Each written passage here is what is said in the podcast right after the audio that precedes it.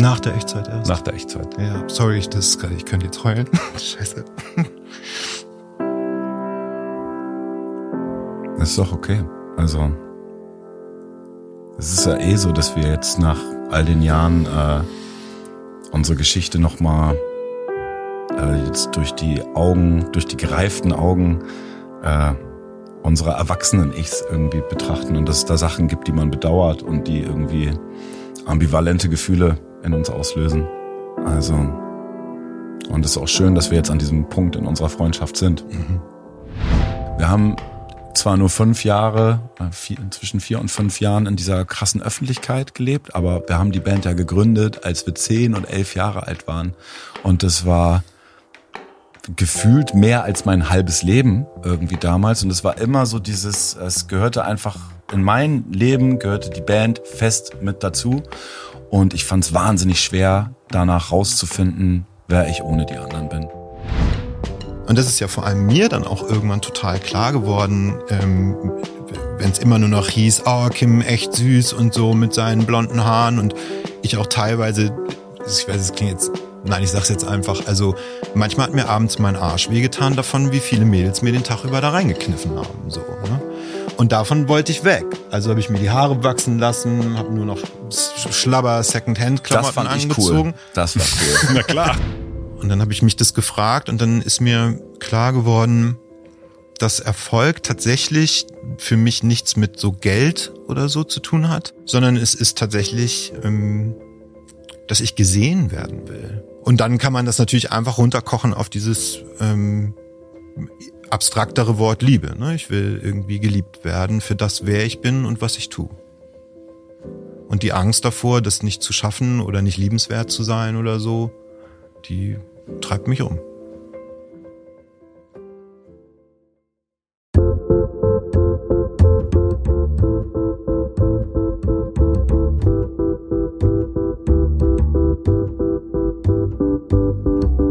Willkommen im Hotel Matze, dem Interview-Podcast von Mitvergnügen. Ich bin Matze Hiescher und ich treffe mich hier mit Menschen, die mich interessieren und versuche herauszufinden, wie die so ticken.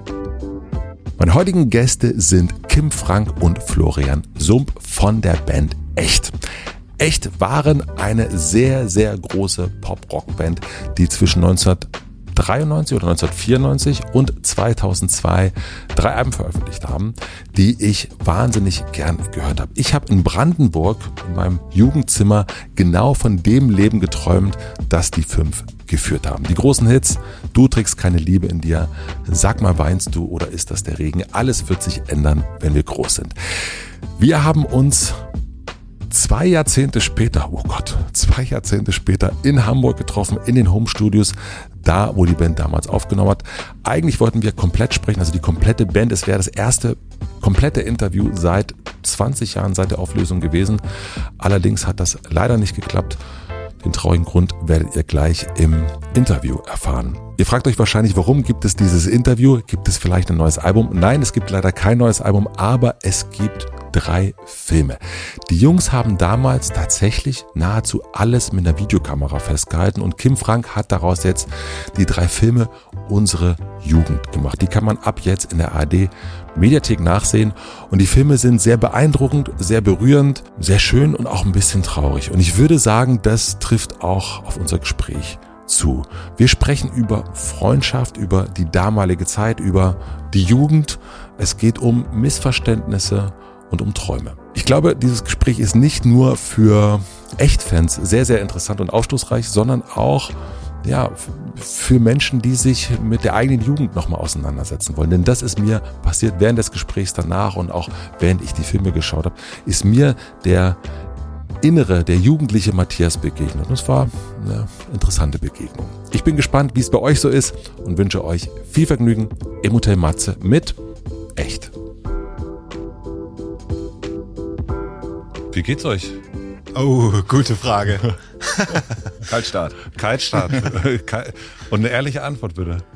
Ähm, heute gut. Gestern wusste ich nicht genau, wie es mir geht. Weiß nicht, kennst du die Tage, wo man gar nicht mehr weiß, wer man eigentlich ist? Und auch so, dass ich wirklich dachte, ich schlafe im Stehen gleich ein. Ja, klar kenne ich das. Ja, also und Bei mir äh, nicht wegen äh, Kindern, wie so äh, bei vielen anderen in meinem Umfeld, sondern wegen dem Baby der Filme. Da musste ich noch ganz viel äh, plötzlich doch noch Dinge machen, kurz vor Fertigstellung. Und ähm, das hat einfach nochmal einen ordentlichen Kraftakt gebraucht, aber es ist gut geworden. Ich bin happy Ja. und freue mich total, das dann jetzt den Menschen zeigen zu können, endlich. Du bist richtig unter Strom gerade? Ja, das kann man schon so nennen. Das ist halt, ich habe äh, an den Film gesessen seit Februar letzten Jahres, 22. Ja. Und da ist so viel Zeit und Liebe reingegangen und dann auf die letzten Meter nochmal Dinge ändern zu müssen, das hatte verschiedene Gründe. Ähm, das und dann direkt aber auch abgeben müssen, das ist schon sehr intensiv dann. Ja. So, nicht die Zeit zu haben, nochmal in Ruhe drüber zu gucken, weißt du, nochmal sacken zu lassen. Aber ähm, ich habe ganz viele tolle Menschen an meiner Seite, die mir da helfen und es ist ganz toll geworden, finde ich. Also es hat nicht gelitten oder so, ganz im Gegenteil. Und wie ist dir, Flo? Äh, danke. Mir geht's sehr gut eigentlich zurzeit. Ich bin äh, mit meiner Band auf Tour. Nur die Wochenenden, wie wir das immer so machen, wenn wir auf Tour gehen. Hab gestern Abend nochmal mit Kim telefoniert und gemerkt, wie krass unterschiedlich unsere Leben gerade sind. Ne? Also ähm, ja, Wahnsinn, was da bei dir ist. Äh, muss ich jetzt auch gerade wieder drüber nachdenken, so was da in, in der letzten Zeit alles so los ist. Wir tauschen uns natürlich ordentlich aus. Ähm, bei mir ist es ein bisschen ein bisschen sanfter zurzeit. Einfach dadurch, dass es sehr klar strukturiert ist, dass ich am Donnerstagabend in den Tourbus steige, Sonntagnacht dann wiederkomme, mich unter der Woche um meine Familie kümmern kann und bis auf sehr wenige Termine, die äh, außerhalb dieser Norm stattfinden, eigentlich, ich mag das kaum sagen, aber eigentlich ist ganz entspannt gerade. Das ist doch geil. Ich finde vor allem so cool bei euch, dass ihr ja gezwungenermaßen so eine Wochenendband äh, seid, ja, dass ihr Ja. am Wochenende spielen müsst, weil die Kids ja unter der Woche in die Schule müssen. lange in die Schule müssen, die Eltern arbeiten müssen und so. Und das kommt auch meiner eigenen Auffassung von, wie ich mein Familienleben gerne Ja. führen möchte, sehr entgegen, dass ich jetzt nicht wochenlang von zu Hause weg bin. Da würde ich sehr schnell, äh, sehr doll anfangen, meine Familie zu vermissen. Aber so am Wochenende Boah, wenn dann ich, mal auf Tour zu gehen, das ist schon schön. wenn ich mir das vorstelle, wenn wir das damals hätten machen können, also weiß nicht, ob wir es hätten können, aber gemacht hätten, einfach nur am Wochenende zwei Tage spielen und den Rest wieder. Was meinst du, wie gut, wie gut unsere Socken gerochen haben? Wer weiß, vielleicht wird es euch auch noch geben. Ja. Gute Frage. Ist Ja, ja. möglich. Also es ist auf jeden Fall eine Art, auf Tour zu gehen. Dadurch streckt es sich natürlich. Also es hat auch nicht nur Vorteile, wenn man dann irgendwie dreieinhalb, vier Monate am Stück unterwegs ist. Aber ich muss sagen, die Vorteile überwiegen für mein Empfinden total, Schön. das so zu machen, weil irgendwie alles dann doch äh, eine große Chance hat, im Gleichgewicht zu bleiben. Aber man muss ja auch fairerweise sagen, wir wollten es damals so, wir waren so jung, Ja. wir wollten unbedingt so viel spielen und so wie möglich. Aber ich weiß gar nicht mehr, ich glaube im ersten Jahr hatten wir, glaube ich, 280 Konzerte oder so. Plus Fernsehshows und alles on top. Wir haben manchmal 280 Konzerte. irgendwie so, wir haben wir haben manchmal nur zwei, gespielt. wir haben zwei Shows am Tag gespielt manchmal. Oh, wow. Und wir haben ja auch zu der Zeit, also als wir noch zur Schule gegangen sind und parallel das äh, Echtding schon gewachsen ist, immer nur äh, gesagt, nehmt uns aus der Schule raus, wir wollen nur spielen, nur spielen. Und das haben wir dann ja auch äh, in die Tat umgesetzt. Ja. Aber jetzt äh, springen wir schon ganz schön weit nach vorne. Ja, es ist das alles geht ganz schnell. Das ist wunderbar. Das ist, es, ich, so mag ich das ja total. Ich habe, ich war total überrascht. Ich weiß noch, du hast mich glaube ich im Mai angerufen, Kim. Ich war im Auto und äh, ich hätte ja wirklich, also ihr wisst ja, ich bin großer Fan von echt gewesen, bin es immer noch. Und dass es irgendetwas wieder von echt geben wird in irgendeiner Form, hätte ich überhaupt nicht für möglich gehalten oder auch gar nie dran gedacht, logischerweise. Und wir kennen uns ja so ein bisschen, wir haben uns zweimal getroffen im Podcast, Kim und ich. Und und eigentlich hätten wir, also das, es war auch das erste Mal, du sagtest, Kim, äh, lass uns das die komplette Band machen. Und, ähm, und ich war so, ich wusste gar nicht so, okay, geht das überhaupt, die ganze Band im Podcast? Und das habe ich auch noch nie gemacht. Und jetzt sitzen wir trotzdem äh, zu dritt nur hier in eurem alten, des, dem legendären Home-Studio. Ja, hier haben wir immer recorded. Hier, wo der Tisch steht, Ja. äh, war meine Gesangskabine aufgebaut. Hier habe ich Ah. alle Gesangsaufnahmen gemacht. Im Grunde wirklich hier. Wow. Ja. Und hast du hier gesessen, Flo, drüben, wo das Schlagzeug ist? Ähm, ich glaube, ich saß tatsächlich auch immer direkt hier vorne, wo das Schlagzeug gerade steht.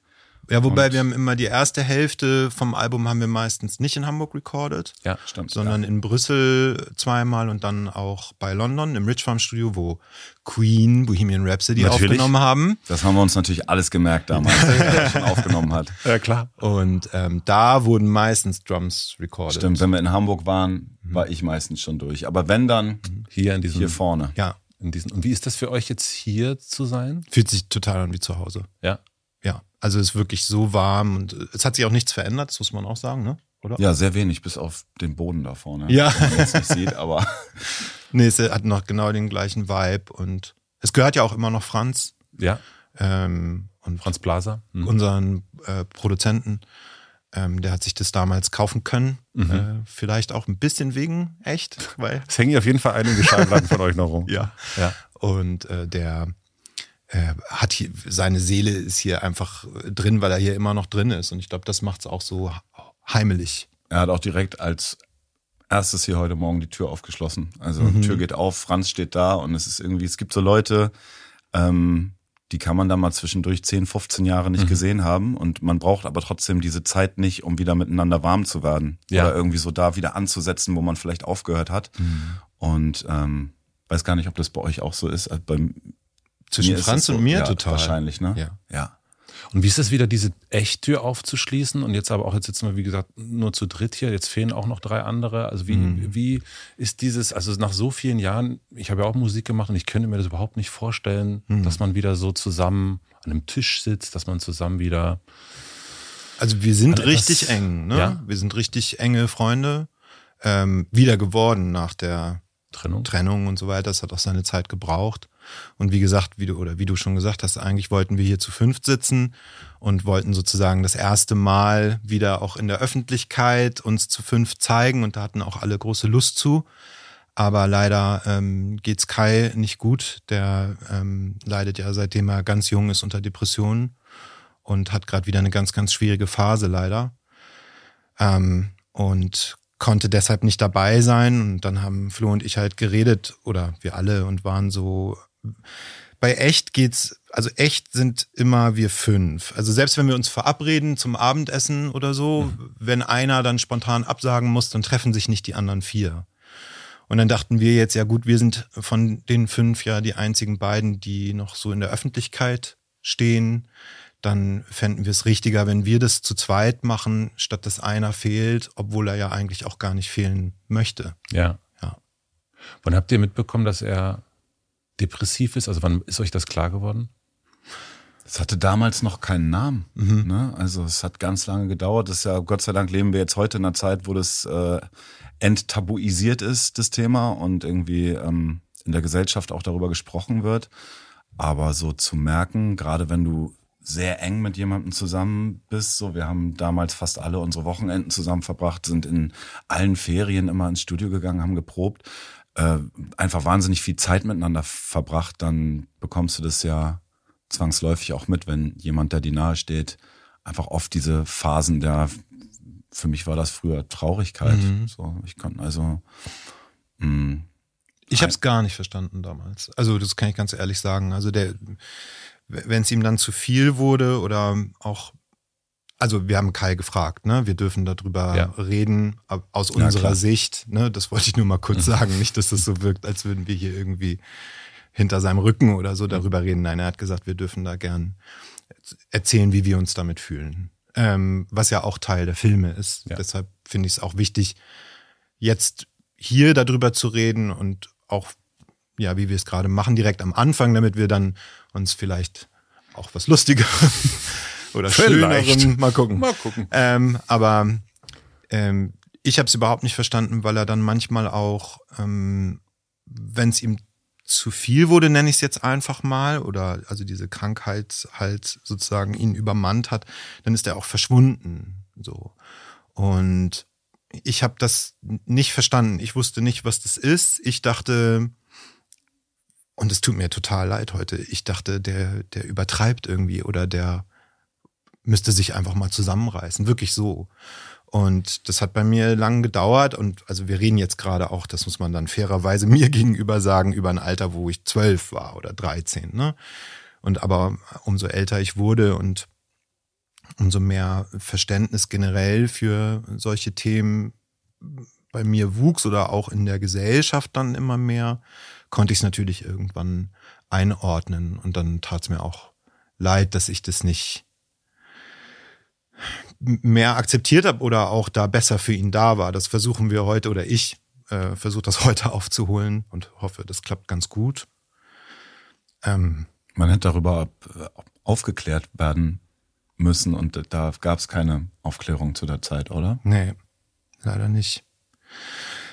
Und ist das dann irgendwann, also ich stelle mir das, ne, was du gerade erzählst, Kim, du hast so das Gefühl, irgendwas stimmt nicht, aber du denkst halt, naja, der soll sich mal zusammenreißen, wir mhm. leben doch hier den Traum, den niemand mhm. leben kann und dann ist der traurig. Was soll das denn? Was sieht der nicht, was hier los ist? Weißt du noch, wo du gemerkt hast, ah, okay, das, das ist gar nicht, der kann sich gar nicht in Anführungsstrichen zusammenreißen, sondern das ist. Nach der Echtzeit erst. Nach der Echtzeit. Ja, sorry, ich, das, ich könnte jetzt heulen. Scheiße. Das ist doch okay. Also, es ist ja eh so, dass wir jetzt nach all den Jahren äh, unsere Geschichte nochmal äh, jetzt durch die Augen, durch die gereiften Augen äh, unserer erwachsenen Ichs irgendwie betrachten und dass es da Sachen gibt, die man bedauert und die irgendwie ambivalente Gefühle in uns auslösen. Also, und es ist auch schön, dass wir jetzt an diesem Punkt in unserer Freundschaft sind. Mhm. Und da gibt's viel, über das wir damals nicht reden konnten und was zwangsläufig Emotionen in einem hochpeitscht, mit denen man sich damals nicht auseinandersetzen konnte. Und es ist doch schön, was du jetzt erzählst. Mm, danke. Ja. Ich sage das auch in den Filmen, also ich, und, und also auch selbst heute, ich bin jetzt 41, muss ich mir immer wieder sagen, es ist eine Krankheit. Es ist nicht er. Also, weißt du, äh, die ist natürlich ein Teil von ihm und so, bitte versteht mich nicht falsch. Ähm, aber er sucht sich das nicht aus. Er kann sich nicht einfach zusammenreißen. So funktioniert das nicht. Und ähm, in den Filmen sage ich das dann auch. Da gibt es eine Szene im, im dritten Teil, wo er mal wieder verschwindet. Und mir ist dann so beim Machen der Filme aufgefallen, dass wenn, wenn ich Grippe hatte oder Fieber, dann haben wir zum Beispiel auch das Set kürzer gemacht und keine Zugaben gespielt. Äh, und das war gar kein Problem. Und einfach zu verstehen, dass das eine Krankheit ist, ähm, das hat bei mir, wie gesagt, sehr lange gedauert. Und ähm, ich muss mich auch heute manchmal noch dran erinnern, weil ich, man, man, es tut mir auch dann immer total leid, aber ich kann mich manchmal nicht wehren, trotzdem ein bisschen sauer zu sein. Ja ja. Aber ähm, ich glaube, ich krieg's äh, ganz gut hin. Und wie gesagt, ich versuche sehr viel da zu sein, so, so wirklich so gut ich einfach irgendwie kann. Was mich noch interessieren würde dazu ist, also ich kenne das auch mit Depressionen in, im bekannten Freundeskreis. Wie geht euch das mit der Hilflosigkeit, die man auch dem gegenüber hat? Das ist für Nahestehende, glaube ich, der schwierigste Part daran. Also so diesen, äh, diesen Punkt irgendwann zu erkennen und zu akzeptieren, ich kann dir gerade nicht mhm. wirklich helfen. Es gibt Leute, deren Beruf das ist, die mhm. das richtig lernen müssen, äh, Hilfe zu geben. Und ich kann es in unserer Freundschaft nur bis zu einem gewissen Punkt leisten und darüber hinaus nicht. Und das ist, das fühlt sich manchmal natürlich hilflos an, weil man das so gerne geben würde. Das ja. ist ja genau das, was du deinen, den Menschen, die du liebst, geben möchtest ähm, und was man sich immer so wünscht. Aber es ist halt auch wichtig und vernünftig, irgendwann zu erkennen, das müssen Menschen machen, deren Beruf das ist, die äh, genau wissen, wie sie dich äh, wieder aufbauen, neu zusammensetzen, sortieren oder was auch immer können. So, aber es ist schwer, das zu akzeptieren. Also ich, ähm, man versucht es ja auch immer wieder oder wünscht, also diese, diese, dieser Wunsch danach, jemandem helfen zu können, äh, äh, der einem wichtig ist, der kommt ja immer wieder. Also mhm. ich, das, das stumpft nicht ab, dieses Bedürfnis, ja. würde ich sagen. Ne, bis ich vor allem immer wieder wiederhole, weil wir uns so gut kennen und so, dass ich nicht möchte, dass er das vergisst, dass ich wirklich nicht weiß, wie er sich fühlt. Ich weiß es wirklich nicht. Also, und da hört auch meine Fantasie so ein bisschen auf, weil ich als Mensch ganz anders gebaut bin. Wir sind, also ich würde sogar sagen, in der Band, weiß nicht, wie du es siehst, aber sind Kai und ich am weitesten sozusagen Yin und Yang mäßig auseinander. Ja. Und deshalb aber auch so eng und, und deshalb entsteht zwischen uns auch so eine starke Energie. Ja. Aber ich habe wirklich keine Ahnung, wie das sein muss und wie er sich fühlt. Und das finde ich immer ganz wichtig, auch wenn ich mit ihm rede, dass ihm das klar ist. I, I really don't know. Ja. Und ist das jetzt auch so eine Möglichkeit, also ihr habt es damals nicht gesehen und weil ihr es nicht wusstet, jetzt wisst ihr es. Und ist das auch eine Möglichkeit, das damals nicht Gesehene jetzt anders zu machen? Also auch anders darauf zu reagieren? Also jetzt zum Beispiel, es war für uns alle gar kein Problem. Wir haben gesagt, okay, dann machen wir das zu dritt und, und das wird auch super. Ähm, und damals habt ihr ja einfach weitergespielt. Ja. Ja, damals ging es dann einfach immer weiter. Und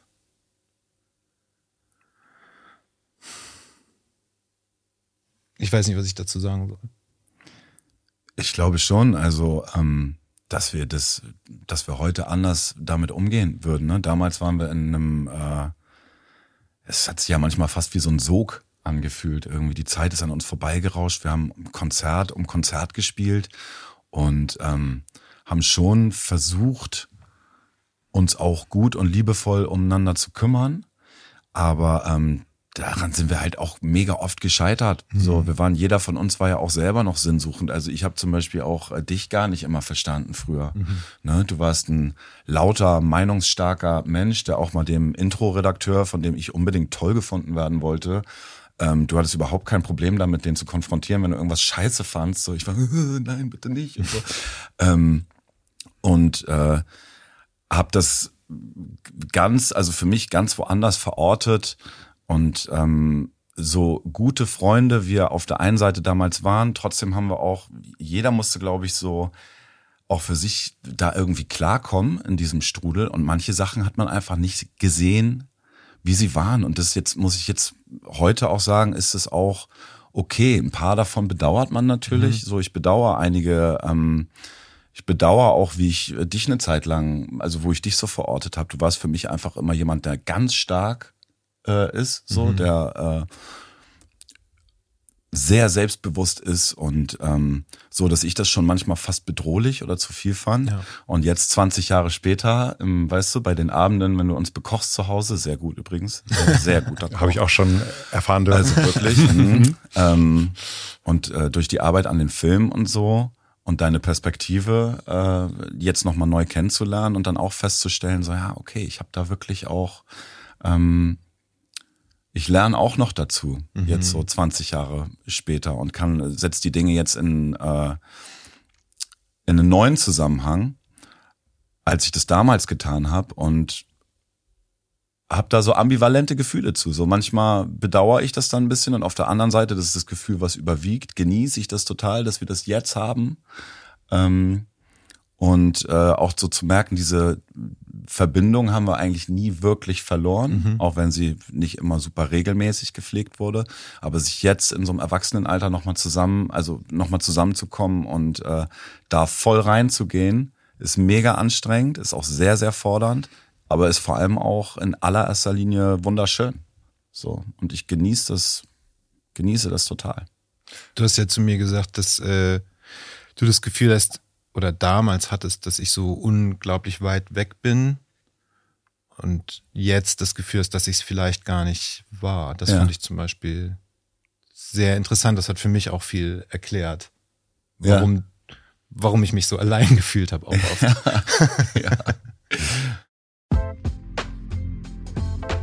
Jetzt kommt die Werbung. Mein heutiger Werbepartner ist Squarespace. Mit Squarespace könnt ihr eure Webseite gestalten und eure Zielgruppe schneller erreichen. Zum Beispiel mit künstlicher Intelligenz. Mit der Squarespace KI könnt ihr ganz einfach individuelle Inhalte und passende Werbetexte für eure Webseite, euren Online-Shop oder sogar E-Mail-Templates erstellen.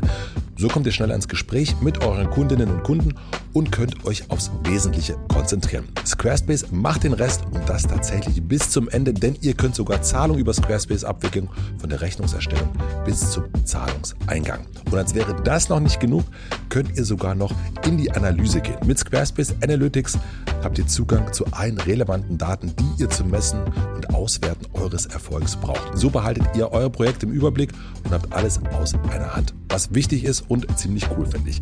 Wenn ich euer Interesse geweckt habe, was ich sehr hoffe, und ihr direkt loslegen wollt, was ich immer empfehle, könnt ihr mit unserem Rabattcode 10% Rabatt auf eure erste Webseite oder Domain erhalten. Dafür müsst ihr einfach auf de.squarespace.com slash hotelmatze gehen und den Rabattcode Hotelmatze eingeben. Bitte alles in Großbuchstaben und zusammengeschrieben. Den Link und den Code findet ihr wie immer natürlich auch in meinem Linktree in den Shownotes. Vielen herzlichen Dank an Squarespace für die Unterstützung dieser Folge. Und nun zurück zur Folge.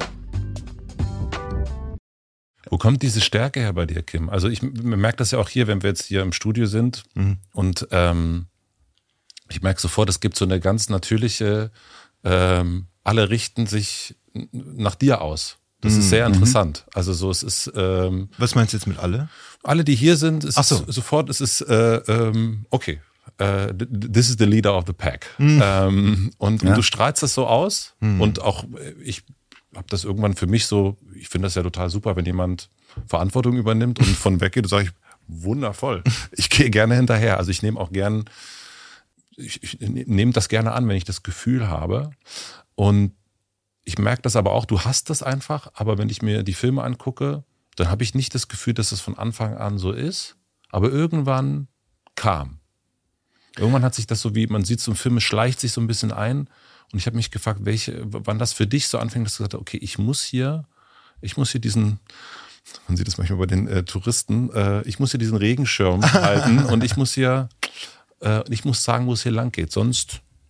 Ehrlich gesagt äh, ist das super früh in meinem Leben gewesen. Und zwar haben wir, ähm, wir sind zweimal mit einem Schüleraustausch nach England, um da so ein paar Konzerte zu spielen. Ähm, und dann haben wir so in Kindergärten und Schulen gespielt. Und das hat uns aber riesen Spaß gemacht. Und das war 94 und 95, da war ich 12 und 13. Und ähm, ich bin halt in, also meine Mutter hatte nie wirklich viel Geld und deshalb konnte ich bei der zweiten Tour diese Reise nicht bezahlen, also diese Fährüberfahrt und so weiter. Und dann haben wir entschlossen, gemeinsam Straßenmusik zu machen, um für mich und äh, wir hatten damals noch zwei Sängerinnen in der Band, auch die eine Sängerin Geld dazu zu verdienen, damit wir uns das leisten können. Und da haben wir uns jeden Donnerstag getroffen, da war immer verkaufsoffener Donnerstag bis keine Ahnung, 20 Uhr oder was. In Flensburg, ja. Flensburg City. Und dann haben ja. wir uns in Flensburg in die Innenstadt gestellt und haben äh, gespielt, keine Ahnung, What's Up, ne, Hey, Yeah, Yeah und so Sachen. Und Wonderwall. Nur die besten Sachen. Nur die besten Sachen. Und ähm, ich bin den Leuten halt immer hin, hinterhergelaufen und habe sie so zum Stehenbleiben gebracht. Und dann, und das steht, ich habe damals Tagebuch geschrieben, das steht sogar in meinem Tagebuch, ich erinnere mich da aber auch sowieso noch dran, als wäre es heute gewesen. Einen Tag hatte ich keinen Bock. Mir ging es einfach nicht gut. Ich wollte nicht. Also habe ich zwar gesungen, aber ich habe nicht so performt wie sonst. Mhm. Und wir haben dann auch kaum Geld verdient. Und dann wart ihr richtig, richtig sauer auf mich. Richtig, ja. richtig, richtig toll. Und dann ist Jonas gekommen. Äh, Jonas ist der, der uns in der Schule beigebracht hat, wie man zusammen Musik macht, wie man, ja, wie man probt überhaupt. Also, und der ist später hat der die Plattenfirma gegründet, bei der wir dann echt rausgebracht ja. haben. Also den kennen wir, seitdem wir zwölf sind. Ja. So.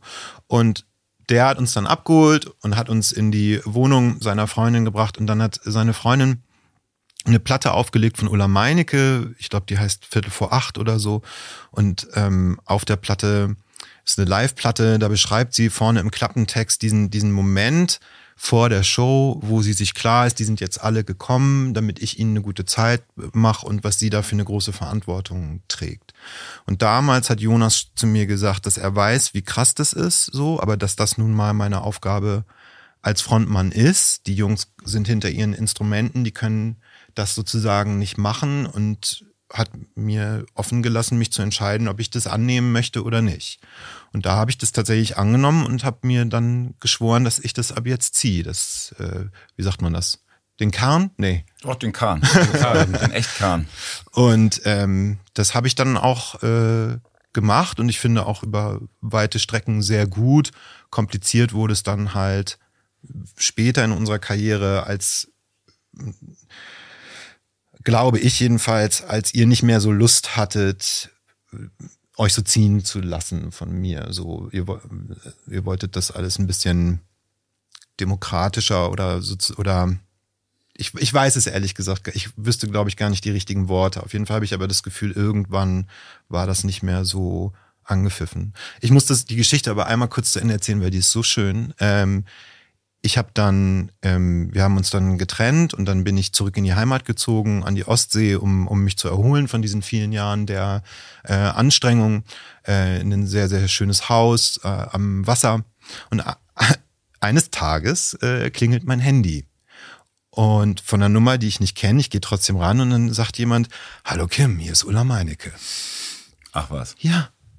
Und dann, sie wusste nicht, dass sie jemals überhaupt irgendwie eine Rolle in meinem Leben gespielt hat. Und sie meinte so, du, pass auf, ähm, ich wollte nur sagen, das hier ist meine Nummer. Wenn du jemanden zum Reden brauchst, ich bin da. Sie war ja, das wusste ich natürlich und sie wusste auch, dass ich das weiß. Sie war eine der engsten Freundinnen von Rio und so weiter. Und hat mir einfach angeboten, für mich da zu sein. Wow, das wusste ich nicht. Das war crazy. Ich weiß auch nicht, wo sie meine Nummer her. Hast du sie dann mal angerufen? Nein, ich konnte das damals nicht annehmen. Ich war in so einer Phase, wo ich wo, wo meine gesamte Konzentration jeden Tag lag darauf, es mir gut gehen zu lassen. Mhm. Ich wollte jeden Tag, äh, es war auch so Ansage im Haus, jeden Tag wie Urlaub. So. Und das haben wir auch ganz gut durchgehalten. Äh, über ein halbes Jahr. Ähm, und ich, das war noch nicht die Phase, wo ich Lust gehabt hätte, darüber zu reden und sozusagen wieder, weißt du, da so reinzugehen. Deshalb konnte ich das nicht annehmen. Ich habe sie viel später dann, also noch mal viel später mal dann wirklich getroffen mhm. und es war auch sehr schön. Aber allein, dass sie es mir angeboten hat, hat mir damals wahnsinnig viel bedeutet. Du hast dich ja schon als den äh, Karrenzieher äh, geoutet. ich glaube ja, jeder hat eine Band, also wenn man von Bands spricht, hat jeder neben dem Instrument auch noch eine andere Rolle, eine mhm. soziale mhm. Rolle. Mhm. Ähm, was war deine Rolle, Flo? was war meine Rolle? Also ich glaube damals, äh, ich habe schon versucht, die Jungs viel zum Lachen zu bringen. Mhm. Ich hatte, selber, Hätte ich auch gedacht. Ich hatte, ich hatte schon Bock, auch äh, ja, also viel ähm, ich hatte Bock auf gute Laune und auch ein bisschen Scheiße bauen. Wir waren dann noch in so einem Alter, wo man dann auch, wo ich, wo man, also ich habe es noch nicht strafmündig ist, noch nicht strafmündig und äh, so kleine Streiche aushecken und so. Ähm, ich hatte vor allem Lust, dass wir Spaß haben, wenn wir zusammen äh, auf Tour sind. Das hat sich dann auch irgendwann so ein bisschen so äh, geändert irgendwann wollten auch speziell Kai und ich eher so sein wie so die Indie-Bands, die wir cool mhm. fanden. Das war dann auch die Zeit, wo man so aufgehört hat, äh, bei, wenn man jetzt fotografiert wurde oder so zu lächeln oder so, fanden wir cooler, so nachdenklich in die Ferne zu gucken und sowas. Ähm, aber grundsätzlich, glaube ich, müsstest du mal sagen, würde mich auch mal interessieren, wie du mich da gesehen hast, aber also ein paar Jahre war ich auf jeden Fall, ich war früher ein bisschen der Klassenclown in der Klasse, bei mir und ich hatte das Gefühl, dass ich diese, also ich habe das auch geliebt, einfach so Leute zum Lachen zu bringen und dann eine gute Zeit mit denen zu haben und habe versucht, das äh, auch bei uns ähm, innerhalb der Band äh, so meine Rolle sein zu lassen. Voll, also du warst auf jeden Fall der, der den Spaß da reingebracht hat und dann gleichzeitig die Coolness-Polizei. Auf jeden Fall. Abs, Aber ja, ja, ja. eine Sache hast du ausgelassen und zwar warst du ja der, der Poet von uns. Also du hast die, die tollen Texte geschrieben und so weiter. Ähm, ich glaube, ich habe immer noch eins von deinen Textbüchern, wo du so in schönen Schrift die Texte immer reingeschrieben hast. Ach ja? Mhm, sehr, sehr schön. Das ist auch im Film. Das Buch, was im Film zu sehen ist. das ist meine Linkshänder-Schrift? Ja, das ist nicht meine. Wow. Mhm. okay. Ja. Stimmt, das habe ich auch gern gemacht. Und das war auch so eine, ähm, es war dann dadurch, dass wir so extrem viel unterwegs waren und so, äh, wuchs halt auch so ein Teil in mir, der sich gar nicht mehr gut vertragen hat mit diesem Klassenclown äh, äh, mhm. Image. Es war halt so eine Schwermut und so ein, so ein gefühltes Abgeschnittensein von der Welt. Zwar mit irgendwie den besten Freunden unterwegs, aber trotzdem auch in so einer Bubble, in der es halt eigentlich nur uns gibt. Ähm, und damit habe ich dann also musste ich lernen, klarzukommen. Hab das, glaube ich, gar nicht immer so gut geschafft, weil ich das dann irgendwann nicht mehr so, ich hatte irgendwie auf der einen Seite halt Bock, Scheiße zu reden und irgendwie Spaß mit den Jungs zu haben. Und auf der anderen Seite ist so eine, so eine Schwermut in mir gewachsen, die ich auch nicht wirklich kommunizieren konnte. Das war zum Beispiel das, was ich dann für mich behalten habe, weil ich dachte, dass euch das vielleicht überfordern könnte, wenn ich so als der Typ, der eigentlich so viel Spaß machen möchte, ähm, wenn der jetzt mit so emotionalen Geschichten um die Ecke kommt, also da habe ich nicht so den Zugang nach außen äh, gefunden, obwohl ich weiß, wie wir das, glaube ich, alle jetzt in manchen Bereichen im Nachhinein wissen, die anderen hätten das sehr wahrscheinlich sehr schön und sehr gut äh, auffangen können. Aber es kam nicht, äh, also der erste Schritt muss dann ja von einem selber kommen und von mir kam das halt nicht. Das heißt, es gab so diesen Teil, der einfach in mir, wo ich, mit dem ich mich einfach nur alleine auseinandergesetzt habe und auch dachte, okay, damit muss ich auch alleine klarkommen. Und bist du auch alleine damit umgegangen oder konntest du mit jemand anderen drüber reden? Ich habe zwischendurch da mit Kai drüber geredet. Wir waren ja eh so, das war dann glaube ich auch ein bisschen anstrengend für die anderen. Wir waren die beiden, die zusammen gewohnt haben. Wir waren auch die Coolness-Polizei und wir haben uns auch immer so abgesprochen, wenn wir nach einem langen Tag oder so alle in unsere einzelnen Wohnungen nach Hause gefahren sind, waren wir immer zu zweit und konnten nochmal so uns wieder mhm. gemeinsam auf Spur bringen und so. Und dann so, wenn wir mit irgendwas nicht einverstanden waren, dann konnten wir da so eine Mauer bilden und so mit diesem Gefühl dann ins nächste Treffen reingehen. Muss ultra anstrengend für euch gewesen sein, oft. Ja. Ähm, mit dem habe ich das ab und zu besprochen, aber nee, es war schon, da war sehr viel dabei, was ich dann wirklich nur versucht habe, mit mir selber auszumachen.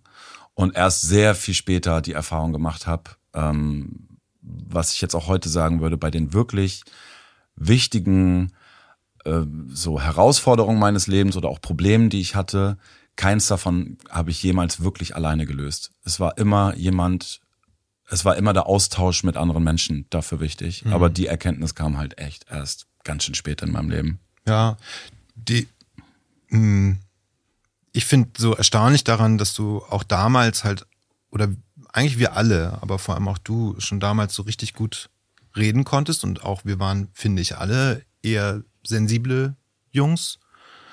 Und aus irgendeinem Grund waren wir aber nicht in der Lage, untereinander so zu kommunizieren. Also sowohl sensibel dem anderen gegenüber, ähm, als auch auszudrücken, wie es einem selber geht und da mal in den Dialog zu treten. Weil ich glaube schon, dass wir oft festgestellt hätten, dass es uns ähnlich geht. Ja. Und dass mhm. wir dass wir eigentlich sozusagen das Problem, was ich mit dir habe, dass das so ähnlich ist wie das Problem, was du mit mir hast. Ja. Und dass wir, weißt du, dass wir ja. uns wahrscheinlich spiegeln und deshalb ja auch so lieben.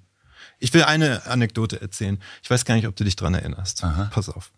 Ähm, auch England-Tour. Ich glaube, wir waren, also ich war zwölf, du warst 13 und du warst halt, damals hattest du eine Art von Humor, die sehr, der sehr verletzend war. Ja. Ja, das hat sich dann später in deinem Leben zum Glück gewandelt in. Hast du ein Beispiel dafür? Wirklich guten Humor. Naja, schon so der, der Lacher, der auf Kosten anderer geht. Ne? Also man, man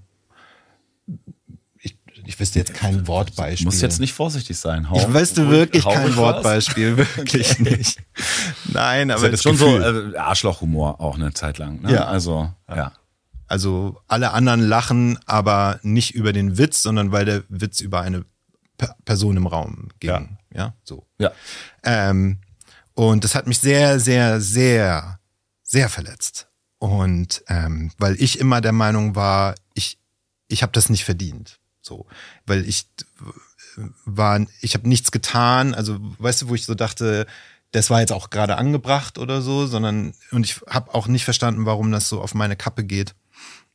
Und dann ähm, gab es aber einen Moment, da saßen wir hinten in dem in dem Van und wir hatten jetzt so erfolgreich Straßenmusik gemacht und es ging um die Frage, ob wir das jetzt nach der Tour auch weitermachen wollen. Das hast du angesprochen. Und dann hast du äh, alle in der Runde gefragt, ob sie mit Straßenmusik machen wollen nach der England-Tour. Mhm. Rund, also Stück, erst Kai, dann Puffy und so weiter. Und du hast mich nicht gefragt. Wirklich? Ja.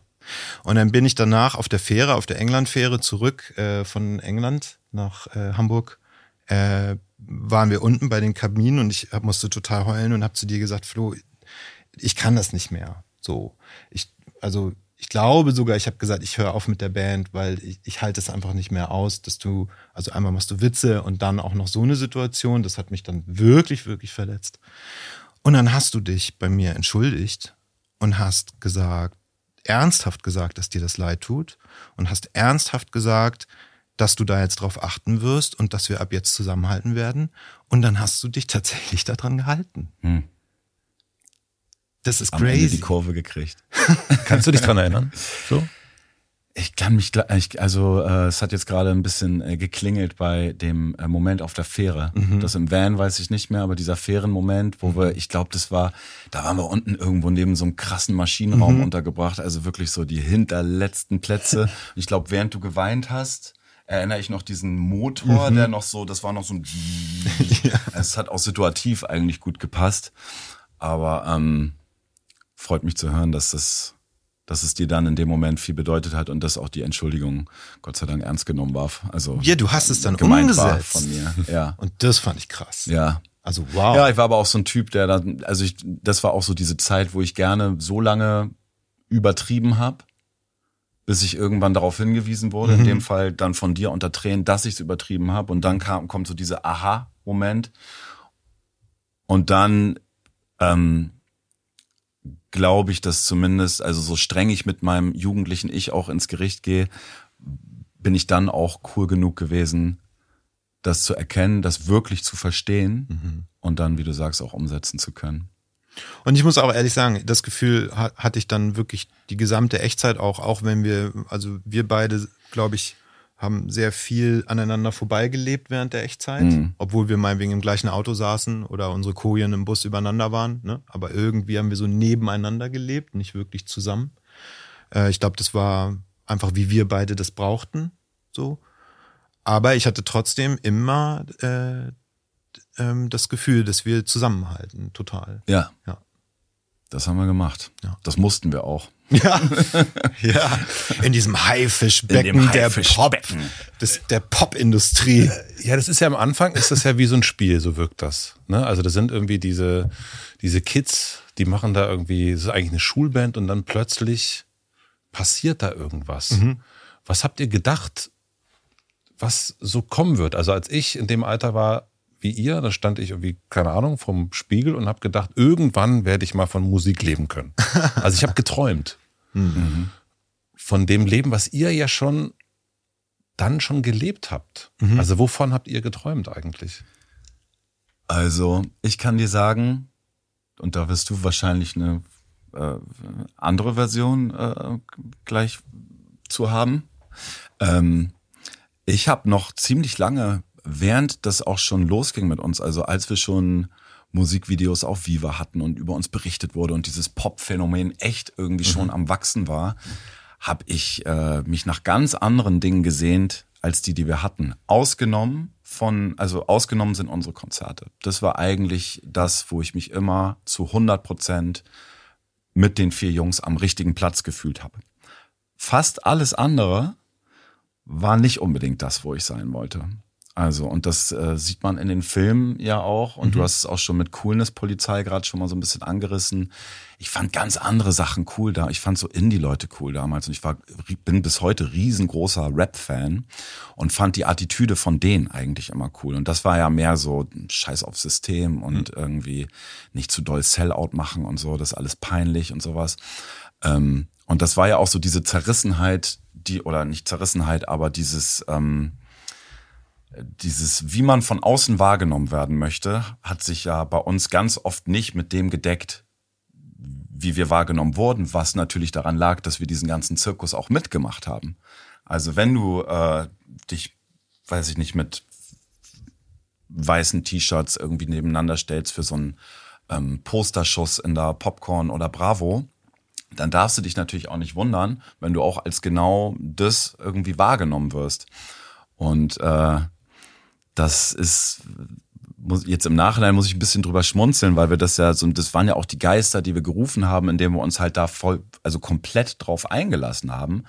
Ähm, und trotzdem war auch damals äh, bei mir, und ich glaube, ich war auch nicht der Einzige, also da ging's Kai auch so, und du kannst gleich mal erzählen, wie es dir damit ging, immer die Sehnsucht, äh, eigentlich anders wahrgenommen werden zu wollen. Und je größer der Erfolg wurde und je mehr wir durch so eine bestimmte äh, Brille betrachtet wurden, desto weniger deckungsgleich war das mit dem, wie wir es uns eigentlich gewünscht haben. Ich muss bei dem Punkt einmal einhaken, weil Do das, also ich antworte dann auch gleich gern auf deine Frage. Aber ich sehe das nämlich auch ein bisschen anders. Ich glaube, wir haben aus Versehen perfekt gepasst. Also ich glaube, wir dachten immer, wir sind viel cooler, als wir es eigentlich nach außen waren.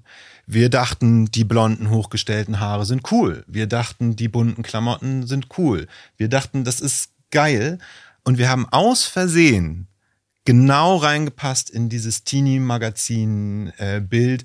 die mussten uns am Anfang gar nicht groß verdrehen, damit wir gewirkt haben wie ausgedacht. Wir haben gewirkt, mhm. als hätte jemand das richtig gut durchkonzeptioniert. Aber musikalisch hat das ja gar nicht gepasst eigentlich. Ja, und auch bei unserer Musik, glaube ich, dachten wir, wir sind viel cooler als es ist. Wir dachten ja, wir haben es getan, ist super cool und mutig. Ja, das stimmt. Das Aber wir haben es getan, ist eher cheesy und also da singen wir über unser erstes Mal. Mhm.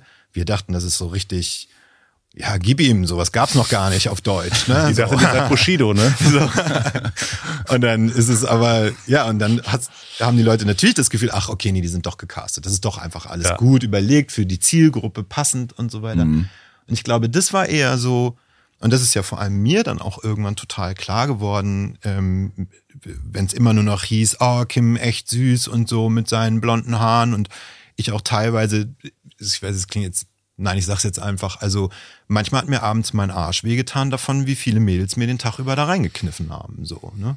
Und davon wollte ich weg. Also habe ich mir die Haare wachsen lassen, habe nur noch Schlabber Secondhand-Klamotten angezogen. Cool. Das war cool. Na klar. Das, das war so, hatte so dieses Britpoppige, verwegene, zwei Tage nicht geduscht. Und ja, so. das, das war cool. Und das sollte Anti sein. Dadurch wollte ich sozusagen nicht mehr süß oder wie auch immer gefunden werden. Und dann hatte ich schon leider aber auch das Gefühl, dann war das plötzlich was, was Menschen gefallen hat. Egal. Also ich glaube, wie gesagt, dass wir einfach aus Versehen genau gepasst haben. Und aber wie du jetzt auch gerade gesagt hast, ich finde die Entwicklungen, die wir dann gemacht haben und auch wie schnell und wie natürlich, auch die war ja nicht von jemandem ausgedacht oder ja. von irgendjemandem gelenkt, sondern die ist auch ganz natürlich passiert ich finde, so spätestens in der Junimond-Phase oder so waren wir, finde ich, für mich, auch aus heutiger Sicht betrachtet, die Band, die wir immer gehofft hatten zu sein. Mhm. Ja, das so. stimmt. Wir haben es ja. irgendwann geschafft. Wir haben es geschafft. Und ja. auch so wahrgenommen zu werden, finde ja. ich auch. Wovon hast du geträumt? Äh, Popstar zu werden und reich. das ist so einfach. Bam. Bam. Und ich war bereit dafür, alles in Kauf zu nehmen. Und ich dachte auch, ich habe nicht viel Zeit. Da hatten wir auch immer in unserem ersten Gespräch schon drüber geredet ähm, vor vier Jahren, fünf Jahren, mhm. äh, dass ich halt dachte, ich sterbe mit 24. Warum weiß ich nicht. Es war einfach so ein jugendlicher Aberglaube, der sich in mir festgesetzt hat, was ich auch in den Filmen erzähle, dadurch, dass ich so ein, äh, als Kind schwer unter Panikattacken gelitten habe und so ein paar gefühlte Nahtoderfahrungen dadurch hatte. Ich wollte richtig Kohle machen und ich wollte, das war wirklich von mir ausgesprochen, ich wollte meine Stimme mal durch so große Lautsprecher hören, wie wenn ich im Fernsehen ein Michael Jackson Konzert gesehen habe. Und dann haben wir, glaube ich, da war ich 16 das erste Mal in einem Stadion gespielt. Kein einziges, kein, kein eigenes Konzert, aber immerhin. So. Und es war überhaupt nicht so krass, wie ich dachte, weil du hörst das ja gar nicht. Ja. Du stehst ja nicht vorne. Du bist ja auf der Bühne. Ja, das hat sich überhaupt. Perspektive, ne? Ja, so laut das, ist das nicht. Das ist so krass, äh, wie konträr das zu dem, äh, zu dem ist, was ich mir so damals gewünscht habe. Bei, bei mir ging das super schnell los, dass ich mir einfach wieder ein normales Leben gewünscht habe. Mm. Ich hätte das Musikmachen mit euch nicht eintauschen wollen gegen irgendwas, aber das Leben, was das so mit sich äh, gebracht hat, ähm, darauf hätte ich sehr schnell gut wieder verzichten können. Das also, hat sich sehr schnell für mich abge, abgenutzt. Weil, also diese, weil du es schon in so jungen Jahren dann auch schon durchgespielt hast? Also gerade so fühlte es sich an, ja. tatsächlich, ja. Eigentlich Wahnsinn, ne? dass wir irgendwie mit 20 oder so dann das Gefühl hatten, so, ja, komm, ist jetzt alles gesehen, alles mhm, gemacht, voll. alles erlebt.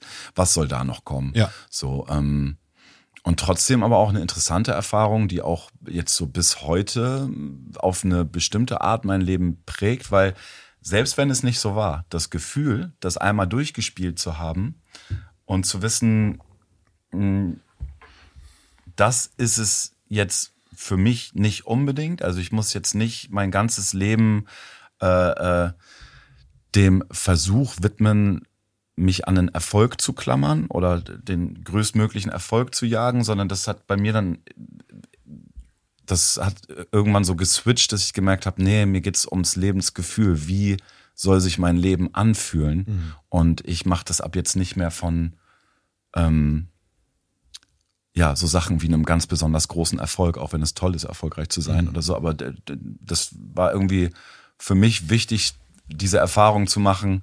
Okay, dem renne ich jetzt nicht mehr hinterher. Ja, du bist das ja jage ich jetzt nicht mehr. Du bist ja auch ein super familiärer Mensch und hast richtig enge Freunde und so, die du auch sehen musst, tatsächlich Ja. möchtest, musst. Du Ja. brauchst das für dich zum Glücklichsein. Das ist natürlich durch so ein Leben super eingeschränkt. Die können dich höchstens mal besuchen, aber auch das zu organisieren ist teilweise schwer und so weiter. Und also da muss man auch sagen, also ich bin, also ich habe zwar auch enge Freunde, aber sehr, sehr wenige. Fa- Familie ist für mich nicht so ein großer Begriff. Ne? Also da sind wir auch sozusagen unterschiedlich gebaut, auch was, ähm, was irgendwie ein, ein erfülltes Leben bedeutet, sozusagen. Ja. Ne? Aber ich wusste das damals auch schon immer total zu schätzen. Also es war zum Beispiel immer der große Wunsch zu Weihnachten, also der Jungs, ne, zu Weihnachten auf jeden Fall zu Hause sein zu können und so Dinge. Ne? Das waren, das waren wichtige Sachen. Oder wenn jemand Geburtstag hatte, dann wurden Termine auch abgesagt, also der wichtig war, damit äh, du zu dem Geburtstag konntest. Einmal waren wir Weihnachten äh, weg, weiß Mhm. ich noch, und das ist auch, da waren wir ähm, auf Alderney Ja, äh, England, so eine kleine Insel. und da haben wir so, also auch krass, ne? Da haben wir so eine eigene, für mich so Festung. Das war eine Festung, oder? Mitten im Meer. Mitten im Meer und so die Wellen klatschten daran. So es war eine Straße führte dahin und einen Tag war Sturmflut und wir kamen nicht mehr weg von Und es dieser war Festung. ultra krass da. Also es war wirklich wie, also es war, und wir hatten es irgendwie gemütlich. Es hatte so diese altenglische Gemütlichkeit da überall und so. Und wir waren ja auch schon um die 20 da. Nein, nein, nein, wir waren so 16 oder so. War- 15, 16. ja, so? Ja, ja. Und ich saß da und war eigentlich schon der, für mich dachte ich, okay, ich bin der fertige, ähm, coole Mensch jetzt, der auch Erwachsen. gar kein äh, erwachsen und der gar kein Problem äh, damit hat, irgendwie monatelang von zu Hause weg zu sein. Und ich war dann innerlich so unglaublich traurig, dass ich Weihnachten nicht mit meiner Familie feiern konnte. Und habe das aber, ich, das, ich habe das vorher schon vermutet, dass das, äh, dass dieses Gefühl vielleicht kommt. Aber es gab dann noch diese andere Stimme, die mir gesagt hat, so, ey, das ist ein geschenkter Urlaub hier ähm, mit, mit deinen Freunden und so und dann so, und was für einer, sei mal ein bisschen dankbar so.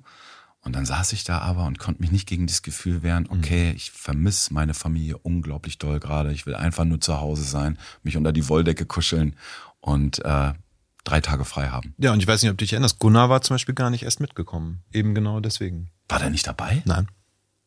Ja. Guck mal, der, der hat schon auf sein Herz gehört und war da einfach schlauer. durchgezogen. Deswegen ist er heute auch nicht hier, nein. Das erste, was ich gerne wissen möchte von dir, Flo, wie soll sich dein Leben jetzt anfühlen? Eigentlich genauso, wie es das jetzt gerade tut. Also ich muss wirklich sagen, dass es ähm, neben den ganzen verrückten Herausforderungen, die so ein Familienalltag mit sich bringt und auch den Sorgen, die man sich da immer mal äh, so macht, ähm, die aber zum Leben einfach dazugehören, muss ich sagen, dass ich das jetzt gerade, wie es ist, seit vier, fünf Jahren komplett nicht immer genießen kann, aber ich habe das Gefühl, ich bin genau am richtigen Ort, ich habe genau die richtigen Menschen um mich rum und ich mache die richtigen Sachen. Und ähm, ich sehne mich momentan in keine Zukunft, in der irgendwas anders für mich läuft oder so. Ich bin, mache zurzeit jeden Tag das, was ich wirklich gerne machen möchte. Ähm, Das ist krass. Krass, dass du es geschafft hast. Das ist eine Leistung nämlich. Ja. Krasse Leistung. Ja, ist gut, ne? Ich, Ja. Also Ist ich, kein Glück. Es ist kein, ja, doch ein Quäntchen Glück hier und da Naja, gut, vielleicht ja, auch, aber ne, ja, das fühlt sich total, total gut an und ist auch, also ja, ich bin jetzt 42 und habe das erste Mal das Gefühl, ähm, da zu sein, wo ich wirklich gerne sein möchte und ich führe mein Leben. So. Kennst du die Angst, dass es auch wieder weggehen könnte? Ja, ich mache Musik. Natürlich kenne ich die Angst, dass das auch wieder weggehen könnte. Es ist ja, also, ähm, ja, mein Papa war Beamter, der wusste, dass, also, der hat auch nicht immer Bock gehabt, zur Arbeit zu gehen, aber der wusste, dass äh, das geht gut bis zur Rente. Ähm, diese Sicherheit gibt mir natürlich niemand, aber ähm, eine Sicherheit oder eine Garantie brauche ich auch nicht unbedingt, um mich gut zu fühlen. Ich habe schon zwischendurch Angst, normale Ängste einfach, dass irgendwie meinen Liebsten oder mir irgendwas passieren könnte oder dass irgendwelche unvorherge unvorhergesehenen äh, Dinge passieren. Aber auch das gehört ja zum Leben dazu und ich lebe jetzt nicht in Angst deswegen. Und so eine Sicherheit oder eine vermeintliche Garantie brauche ich auch nicht, um mich gut zu fühlen. Ich glaube, da haben wir wirklich das große Glück, dass wir so früh angefangen haben, uns als äh, Kunstmachende zu verstehen, wo man diese Sicherheit sowieso nie bekommen kann. Also, ja, damit leben die, wir ja schon immer eigentlich. So, ne? und ich brauche die nämlich zum Beispiel auch nicht. Ich glaube, manche Leute sind dafür gemacht, manche nicht. Manchen mhm. fällt es total schwer, allein irgendwie selbstständig zu sein. Für ja. andere ist es ein No-Brainer. Ich glaube, für uns ist es ein No-Brainer. Wie soll sich dein Leben anfühlen, Kim? Wie sich meins anfühlen soll? Mhm.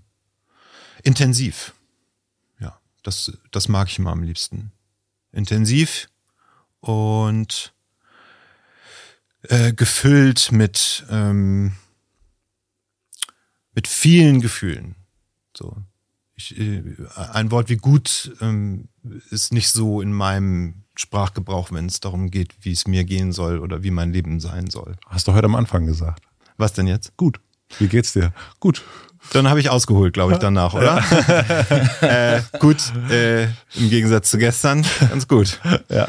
Ähm, nee, also ich habe nicht den, den Wunsch, dass alles irgendwie gut oder schön ist oder so, sondern solange es irgendwie erfüllt und inspirierend und voll viel ist, äh, finde ich es hm. finde ich's gut. Also es soll, also dieses so leichte unter Strom stehen, wie mhm. du jetzt, jetzt hast du es gerade nicht, aber ähm, bevor, als wir uns heute Morgen hier getroffen haben, mhm. habe ich so gesagt, oh, da, da britzelt es ordentlich. Mhm. Ähm, das ist ein Zustand, den du magst? Ja. Total. Also ich mag natürlich auch mal wie jeder andere auch mal irgendwie einen Tag äh, rumliegen oder ne, spazieren und kochen und so kann ich auch. Ja. Bin jetzt nicht so ein Weirdo, der jeden Tag aufwacht und High Energy. Nee, es ist sogar bei mir eher so, dass ich, hm, da knüpfe ich wieder an was an, was du am Anfang gesagt hast, Flo, also dass ich so voller Selbstzweifel und auch Ängste bin, dass ich die jeden Morgen erstmal gefühlt fast jeden Morgen, ja, äh, überkommen muss. Und um das zu schaffen, muss ich starten. So. Ansonsten geht der Tag weiter mit Selbstzweifeln oder auch, was mich, was ich immer hab und ich weiß nicht, was es ist und es interessiert mich auch nicht, ähm, äh, ist äh, ein schlechtes Gewissen. Mich plagt ständig ein schlechtes Gewissen und ich weiß nicht warum. Und ich habe, also ich habe meine Therapie gemacht und so, ich habe die dann aber abgebrochen, weil ich gemerkt habe, dass ich es beeinflusst mein Leben, also die Gefühle, die mich umtreiben oder die Ängste beeinflussen mein Leben nicht auf eine Art und Weise, die mich lebensunfähig macht. Oder ich glaube auch, ähm, dass die Menschen um mich rum nicht sehr darunter leiden. Ähm, und deshalb habe ich irgendwann für mich entschieden, nicht wissen zu wollen, woher das kommt und auch nicht daran gehen zu wollen, solange ich es nämlich irgendwie schaffe, in eine positive Energie oder in, in, in schöne Kunst oder so äh, zu kanalisieren. Und da hat mir zum Beispiel damals die Musik total geholfen. Also ich war ein sehr schwieriges Kind, war äh, voller Aggression, viel geprügelt und so, also unschöne Momente. Und ähm, die Musik war für mich so das erste Mal, also mit der Band, ne, in der Schule dann, ähm, das, ich habe immer das Gefühl, man muss das dazu sagen, weil es so weird ist, dass es tatsächlich eine Schülerband war. Irgendwie. Unterstufenband? Ja. Damit ging's los. In, Im Zeugnis stand, Kim engagiert sich in der Rock AG. Und wie? Ja. Und das macht er noch immer.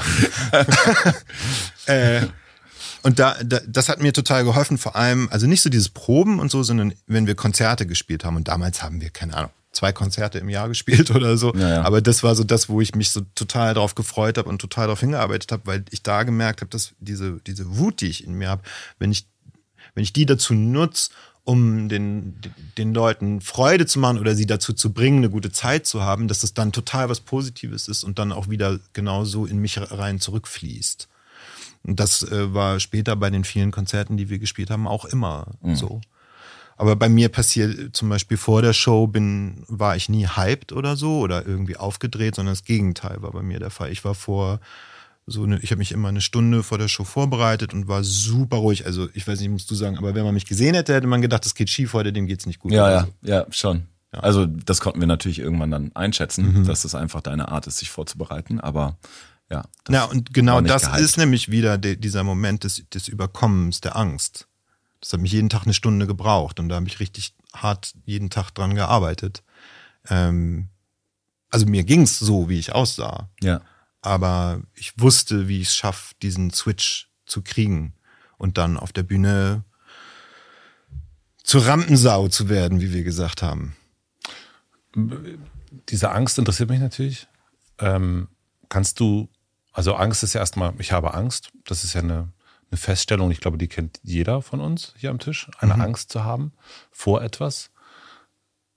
Kannst du die benennen, vor was du genau Angst hast? Oder ist das nur dieses, du merkst dieses Gefühl morgens, ich habe Angst? Das sind diese Basic-Sachen äh, wie nicht geliebt werden. Ähm, und äh, das vermischt sich bei mir ganz stark auch mit, mit Wunsch nach Erfolg und so weiter. Ich habe, ähm, nachdem ich so über ein Jahr im Schnittraum war, um an den Film zu sitzen, äh, habe ich mir mein Fahrrad geschnappt und bin einen Monat durch Portugal die gesamte Küste einmal runtergefahren und da war das so meine erste Aufgabe während dieser Fahrt, mich zu fragen, was Erfolg eigentlich für mich bedeutet, weil ich äh, total gemerkt habe, dass ich da unter diesem Erfolgswunsch oder ich hatte zu dem Zeitpunkt das Gefühl, dass ich sehr, sehr unerfolgreiche Jahre hinter mir hatte. Ähm, habe ich ehrlich gesagt auch immer noch. Ich glaube, es ist auch so. Ich hatte tatsächlich seit Wach, der ja ein großer Erfolg war, hatte ich tatsächlich viele unerfolgreiche Jahre, wo ich nur abgelehnt wurde und so weiter. Und es hat mir sehr zu schaffen gemacht. Und gerade vor der Fahrradreise waren auch wieder so zwei, drei Sachen passiert, wo ich so dachte, oh wow, das ist jetzt echt nochmal ein neues Tief.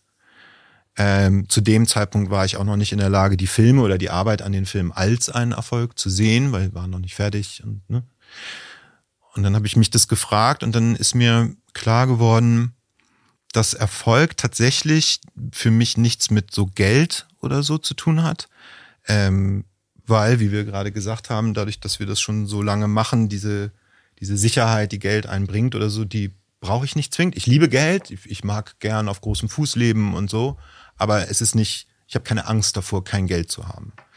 Ähm, sondern es ist tatsächlich, ähm, dass ich gesehen werden will. Und zwar nicht jetzt, ähm, hier ist ein Foto von mir auf Instagram, macht mir ganz viele Likes, sondern dass ich als Mensch gesehen werden will und das durch meine Kunst und dass ich möchte, dass das Leute berührt, dass wir uns sozusagen gegenseitig dann sehen. So, ich möchte und dann kann man das natürlich einfach runterkochen auf dieses ähm, abstraktere Wort Liebe. Ne? Ich will irgendwie geliebt werden für das, wer ich bin und was ich tue. Und die Angst davor, das nicht zu schaffen oder nicht liebenswert zu sein oder so, die treibt mich um. Also ich habe meine Teenagerzeit oder meine Jugend, es ist ja hier, über die wir auch viel reden oder ihr auch äh, in, in, den Filmen, ähm, ein Riesenthema gehabt mit dass mir auf jeden Fall niemand an den Arsch kneifen wollte. Aha. Mhm. Ähm, und, äh, und eigentlich so diese, ich glaube, es kennen viele Jungs und Mädchen, mhm. dass man eigentlich, also so, eigentlich sehnt man sich, da sind die, auf der einen Seite sind die Eltern, mit denen will man eigentlich nicht mehr unbedingt, dann hat man die Freunde, aber natürlich gibt's dann irgendwann auch das andere Geschlecht oder, oder mhm. das, wo man sich hingezogen fühlt, es kann ja auch das eigene Geschlecht sein. Mhm. Und hast du das Gefühl, wenn du dich auch mit Menschen unterhältst, die nicht das erlebt haben, was du in deiner Jugend erlebt hast, dass die damit besser umgehen können? Es ist ja so wie mit den, mit den Kinderkrankheiten. Wenn man die früh hat, dann kann man damit irgendwie umgehen. Und jetzt, also ich denke so, diese Ablehnung, die viele erlebt haben in der Jugend, die hast du ja nicht erlebt. Also du bist ja 12, 13 und du hast dich scheiße angezogen, damit dich nicht mehr so viele so geil finden. Mhm habe ich mich gerade gefragt, ob das vielleicht irgendwie ein, naja, also dass du gar nie gelernt hast, in deiner Jugend damit umzugehen, dass mit Ablehnung umzugehen. Das würde ich eigentlich nicht unterschreiben. Das, die, das war damals genau der gleiche Kampf. Also ich hatte das Gefühl, aber da, da muss, ich, muss man, muss ich vielleicht unterscheiden zwischen, also diese, diese Außenwelt, nenne ich es jetzt einfach mal, also Fans, Publikum, Plattenverkäufe, Charts, ähm, das, das spielte für mich emotional keine große Rolle tatsächlich, okay. sondern das war getrennt. Ähm, Es war eher der Wunsch von den Jungs, geliebt zu werden. Äh, und da gesehen zu werden und gebraucht zu werden. Ähm, ich muss sagen, dass ich eher, weiß ich nicht, ich war eher immer Anti-Publikum und Anti-Medien und so. Ich war, ich habe, und das ist aber einfach, wie ich gebaut bin. Also ich hatte schon Bock auf Popstar sein und ich hatte auch Bock auf fette TV-Shows und, und, und so weiter und mehr, viele Menschen vor der Bühne, fand ich super. Aber ich habe die immer alle als Feind gesehen. Ich musste immer gegen die kämpfen und dann wurde es gut. Also du wolltest Gegner haben. Das war mein Gegner. Und der, aber das Ziel war immer was Positives. Also das Ziel war nicht, also ich habe dann so Sachen gesagt wie, die mache ich heute fertig. Den, den Ja, zeige ja, ich's richtig. Stimmt, ja, ja. So. Die wissen nachher Die nicht machen mehr. wir alle. So. Die sollen nicht mehr wissen, wo oben und unten ist. So. Die knöpfen wir uns jetzt vor. Ja. So, ne? Ja, Das war der Vibe. Das waren immer so die Schnacks. Interessant. Ja.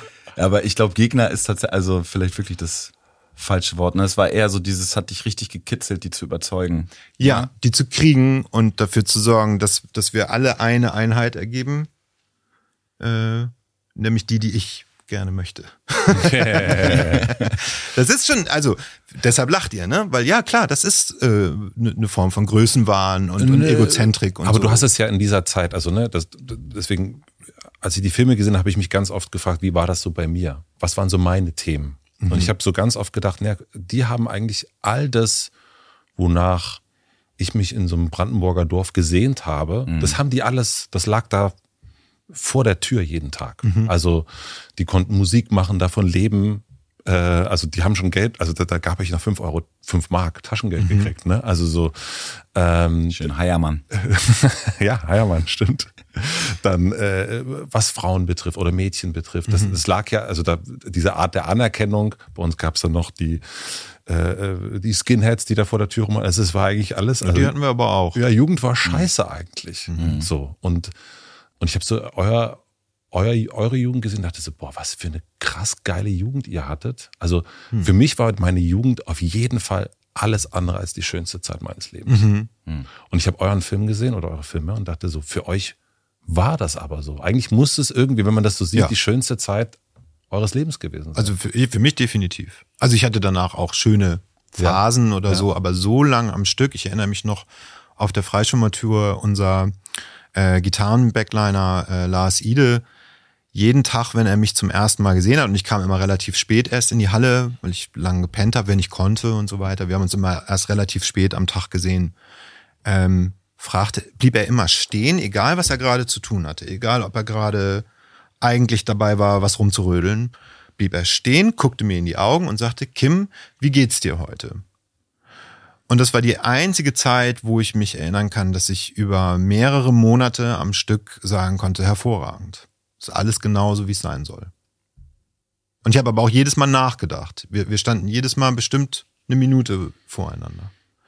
Und das, also definitiv war das die schönste Zeit. Ich glaube, wir wussten das, glaube ich, auch sehr zu schätzen und wir haben auch wirklich das zelebriert und ausgelebt. Ich habe auch zum Beispiel nicht das Gefühl, dass wir irgendwas ausgelassen haben. Also das ist irgendwie in diesen gerade mal fünf Jahren, die das waren, haben wir alles mitgenommen, was man sich so vorstellen könnte, dass man das mitnehmen sollte vielleicht oder könnte oder so.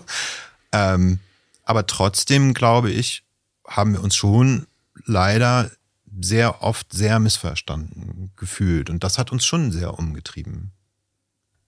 Ich finde schon, ne? Doch. Ja, ja, das war Thema. Auch jetzt so im Nachhinein, äh, wo man dann äh, jetzt auch im äh, Zusammenhang mit, mit den Filmen, dass ich mir das manchmal angucke und denk, es ist halt auch schon, also das Gehirn hat nicht ohne Grund diese Verdrängungsfunktion. So, es ist, wenn man äh, den Frieden mit seinem jugendlichen Ich schließen möchte, ist das dafür ist es nicht immer hilfreich, Filme zu haben. Sorry. Man sich, äh, also mir geht's oft so, dass ich dann auch so denk, so äh, zum Beispiel, ne, also es gibt diese Zeit, wo du attackiert wurdest auf der Bühne Mhm. und wo wir einfach von Polizisten beschützt wurden danach und während während die vor uns fahren und sitzen wir im Auto und sind so scheiß Bullen, Scheiß so, Bullen, leben ja. in einem Bullenstaat und so, ne?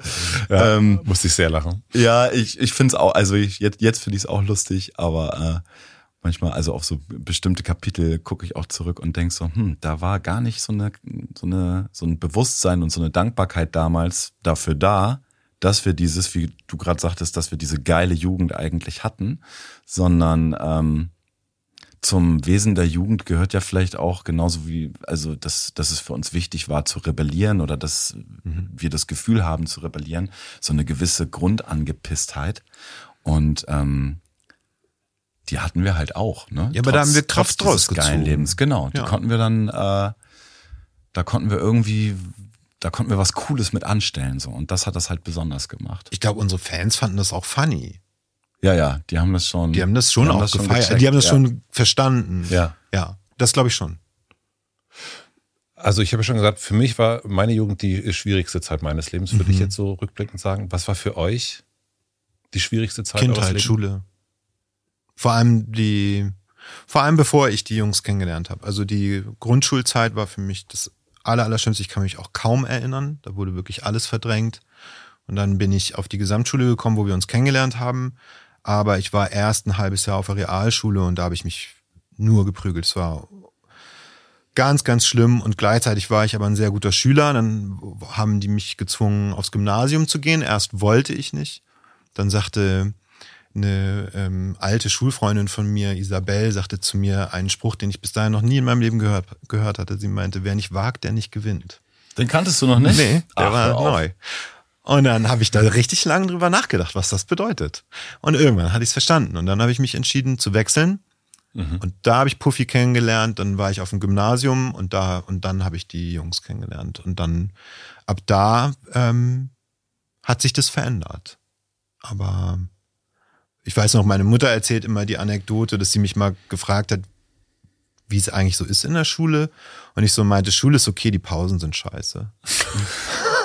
Echt, ja? Ja. Die so einzige rum. Person auf der wow. ganzen Welt. Ja, Krass, auf jeden ne? Fall. Ja, ja genau das Gegenteil klar. gesagt, aber klar. Ja. ja. Und dann für mich wirklich das Größte der Welt, endlich von der Schule gehen zu können. Oh, ich war, war da wirklich einfach nicht für gemacht. Also gut. Was war deine schwierigste Zeit? Flo? Die schwierigste Zeit? Mhm. Ich würde sagen, unser letztes Jahr vielleicht, mhm. unser letztes gemeinsames Bandjahr. 220? Nee, äh, 220, äh, 22. 220. 220, ah, gut, gut, gerade vorbei. Ähm, ich bin wieder 23. Und dann die Zeit danach, glaube ich. Also mh, mm, so dieses äh, herausfinden müssen. Also ich wollte das auch unbedingt herausfinden, aber ich musste es auch herausfinden. Wer bin ich ohne die anderen vier? Wir haben zwar nur fünf Jahre, äh, zwischen vier und fünf Jahren in dieser krassen Öffentlichkeit gelebt, aber wir haben die Band ja gegründet, als wir zehn und elf Jahre alt waren. Und das war gefühlt mehr als mein halbes Leben irgendwie damals. Und es war immer so dieses, es gehörte einfach in mein Leben, gehörte die Band fest mit dazu. Und ich fand es wahnsinnig schwer, danach rauszufinden, wer ich ohne die anderen bin. Ähm, hab dann ja, paar Jahre wirklich immer so mehrere Jobs gleichzeitig irgendwie gehabt und bei den äh, alten Klassentreffen oder so war das dann auch so langsam der, der Druck, als ich dann so Richtung Ende 20 oder so, äh, äh, als das so in diese Richtung losging, äh, zu merken, wie alle anderen um mich rum so setteln und so vielleicht schon die erste Beförderung oder die zweite hinter sich haben und so wirklich so ankommen in ihrem Leben, während ich mich noch völlig äh, irgendwo im Wald fühle und eigentlich und gar nicht weiß, äh, wo es hingehen könnte. So, also ich habe dann trotzdem auch weiter Musik gemacht, aber damit kein das Geld verdient. war das, ne? Genau, so. Ich konnte dann mein Rap, äh, mein Rap-Fan sein, endlich mal irgendwie ausleben. Das hat auch Spaß gebracht, aber es war jetzt keine berufliche Perspektive für mich. Und das waren einfach zehn Jahre, die super wichtig waren, glaube ich, für, für alles irgendwie, für mich, ähm, die aber sau anstrengend waren und äh, interessant und auch intensiv. Ähm, aber so, ja, nach über zehn Jahren äh, dann plötzlich so auf sich allein gestellt zu sein. Und wir wurden ja auch viel, also wir wurden ja immer bekocht damals und so. Ich habe mir nicht einmal selber Essen gekocht oder so in der ganzen Zeit, als wir unterwegs waren. Geschweige denn sowas wie Steuern erklärt oder so. Ne? Es gab immer Leute, die das für uns gemacht haben. Und äh, so dieses sich im Leben alleine zurechtfinden, das war, glaube ich, die schwerste Zeit für mich. Aber nicht die schlechteste, aber so die anstrengendste auf jeden Fall. Ging das euch allen so? Weil das, ich meine, wenn du, auch Kim, du sagtest ja gerade, eine Schule fürchterlich und dann ändert sich alles, weil ihr euch gefunden habt. Mhm. Und dann gibt's da so einen Hafen, wo man so sich wohlfühlt und auch Weihnachten teilweise miteinander verbringt. Und dann gab's ja die Trennung, 2-2, und dann alles pff, fliegt auseinander im Grunde. Und plötzlich ist ja diese, dieser Hafen ist nicht mehr da. Also es war super verletzend äh, und es war auch, also es hat sich für mich auch wirklich so angefühlt, als als würde mir ein Teil meiner selbst weggerissen werden. Obwohl du gesagt hast, dann hören wir auf. Ja, klar. Also, wobei man da auch sagen muss, wenn wir gewollt hätten, also wir waren ja ein, ein, eine Riesenunternehmung, ähm, die ja auch erstmal aufgelöst werden musste. Es war ja nicht, man redet einmal drüber, sagt, wir hören auf und dann war es vorbei, sondern da mussten Verträge aufgelöst werden, da mussten Büros aufgelöst werden, Menschen mussten entlassen werden und so weiter. Also es war, war ja ein riesen Rattenschwanz, wie als wärst du irgendwie verheiratet, hättest zwei Kinder und drei Häuser. So, ne? Ähm, es muss ja erstmal alles organisiert werden. Wir hätten schon noch zurückrudern können. Ich glaube, wir waren aber dann alle, wir haben leider die Trennung nicht gut gemacht, finde ich. Und waren dann, glaube ich, auch alle einfach verletzt. Und waren nicht in der Lage, über diese Verletzung so schnell wieder hinwegzukommen. Aber weil ich halt schon dieses Leben geliebt habe, also und auch mit allen Einschränkungen, die dazugehören, allen Kompromissen, die dazugehören, dass du halt eben nicht einfach so ins Kino gehen kannst. Äh, aber dafür haben wir halt dann einen eigenen Kinosaal bekommen. War für mich in Ordnung. Ja. Der, den Tausch fand ich okay. so. Ähm, die, ich ich habe es geliebt und ich habe damals, ja, ich habe es schon gesagt, also schon das Gefühl gehabt, es wurde so ein Teil von mir getötet durch die Trennung. Hatte dann ja aber die Hoffnung, dass es vielleicht mir Spaß machen würde, das Solo weiterzumachen. Dem war leider nicht so. Ich bin, ich musste da feststellen, ich bin kein Solokünstler, ich bin Bandmusiker. Ähm, das ist nix für mich, dieses Solo-Popstar-Leben. Und dann habe ich ja ganz aufgehört mit Musik. Aber diese Zeit war schwer, aber da muss ich sagen, ähm, im Gegensatz zur Schulzeit hatte ich so viel besser gelernt, mit meinen Emotionen, mit meinen Ängsten und so weiter umzugehen. Und vor allem hatte ich starke Menschen um mich rum. Also ich glaube, in der Schulzeit habe ich mich sehr, sehr allein gefühlt mit meinen Gefühlen und so. Und durch die Echtzeit habe ich Menschen kennenlernen dürfen, die sehr eng an, an mich rangewachsen sind, auch bis heute. Ähm, mit denen ich das dann teilen konnte und dann war es weniger schlimm. Was war das Verletzende? Du, sagtest gerade, ihr habt euch verletzt oder verletzt auch gefühlt. Was war der, also was, wenn man sich die Wunden anguckt, was hat die, Also, ist so, ich kann das einfach vielleicht in Bildern sagen. Also wir, bei, bei Wikipedia steht ja, wir haben uns aufgelöst, weil unser drittes Album nicht so erfolgreich war, was ein totaler Quatsch ist. Ich weiß auch gar nicht, in wie vielen Interviews ich das schon versucht habe, richtig zu stellen. Trotzdem kommen auch JournalistInnen immer wieder mit diesem Märchen um die Ecke. Wir waren wieder im Studio und wollten nicht ein Album machen, aber eine EP und wollten, wir hatten gerade so einen fetten Festivalsommer gespielt, wo wir Rock am Ring gespielt haben und, und Rock im Park und das war unfassbar erfolgreich, obwohl keiner dachte, dass das erfolgreich werden könnte, dass eine Teenie-Pop-Band bei Rock am Ring abräumt. Es war aber zum Glück so und wir wollten das wiederholen, waren im Studio, wollten eine Rock-EP machen, eben für den Festivalsommer uns war total klar, dass unser drittes Album so eine Art Zwischenstep ist und das Album hatte nicht das Ziel, also von uns klar erklärt, nicht das Ziel, erfolgreich zu werden, sondern eine neue Ära einzuleiten, einen neuen Sound und so weiter. Äh, Und dann wollten wir sozusagen sukzessive versuchen, wieder einen Erfolg zu machen. So ist es auch normal oder das kommt in Musikerkarrieren öfter mal vor, dass man einen geplanten Dip in Kauf nimmt, um sozusagen die Wahrnehmung zu ändern und neue Weichen zu stellen für die Zukunft. Und so war das gedacht. Und dann haben wir uns im Studio nur noch gestritten. Ähm, auch jetzt nicht gestritten mit Anschreien oder so. So waren wir nicht. Nee, es ging eher so um so, wie doll darf die Gitarre, äh, die Gitarre verzerrt sein Ja. und so, ne? Also Was eigentlich, eigentlich so Pille-Palle. Wie wird Rockmusik definiert? Ja, aber ich nenne es immer den, die Socken, du hast die Socken im Bad liegen lassen, Streit. Ja. Also Ja, du, du diskutierst über die Socken, die wieder mal neben der Badewanne lagen und du hast sie nicht in den Wäschepuff getan. Aber eigentlich diskutierst du über was anderes. Ne? Eigentlich streitest du wegen, wegen was anderem als den Socken. Nur die, du, du schaffst es Über nicht das drüber zu reden. Unausgesprochene. Und was war das unausgesprochen? Also was war das, also was war das, was Naja, aus meiner Sicht, wenn ich es jetzt einfach mal straight sagen sollte, warum, we- wenn wir doch so lange so gut damit gefahren sind und ich derjenige bin, der das hier nach außen tragen muss und, und nach außen sozusagen auch mit Energie verkaufen muss, warum hört ihr nicht auf mich? Das war super verletzend. Ich hatte nicht das Gefühl, dass ich die Jungs jemals enttäuscht hatte, dass ich jemals eine schlechte Leistung gebracht habe oder weißt du, ich habe mal was Falsches gesagt in der Talkshow und so. Auf jeden Fall. Ich habe auch, also was sowas angeht, habe ich schon Scheiße gebaut, aber nicht was jetzt die Grundrichtung der Band anging oder so. Nee. Danke.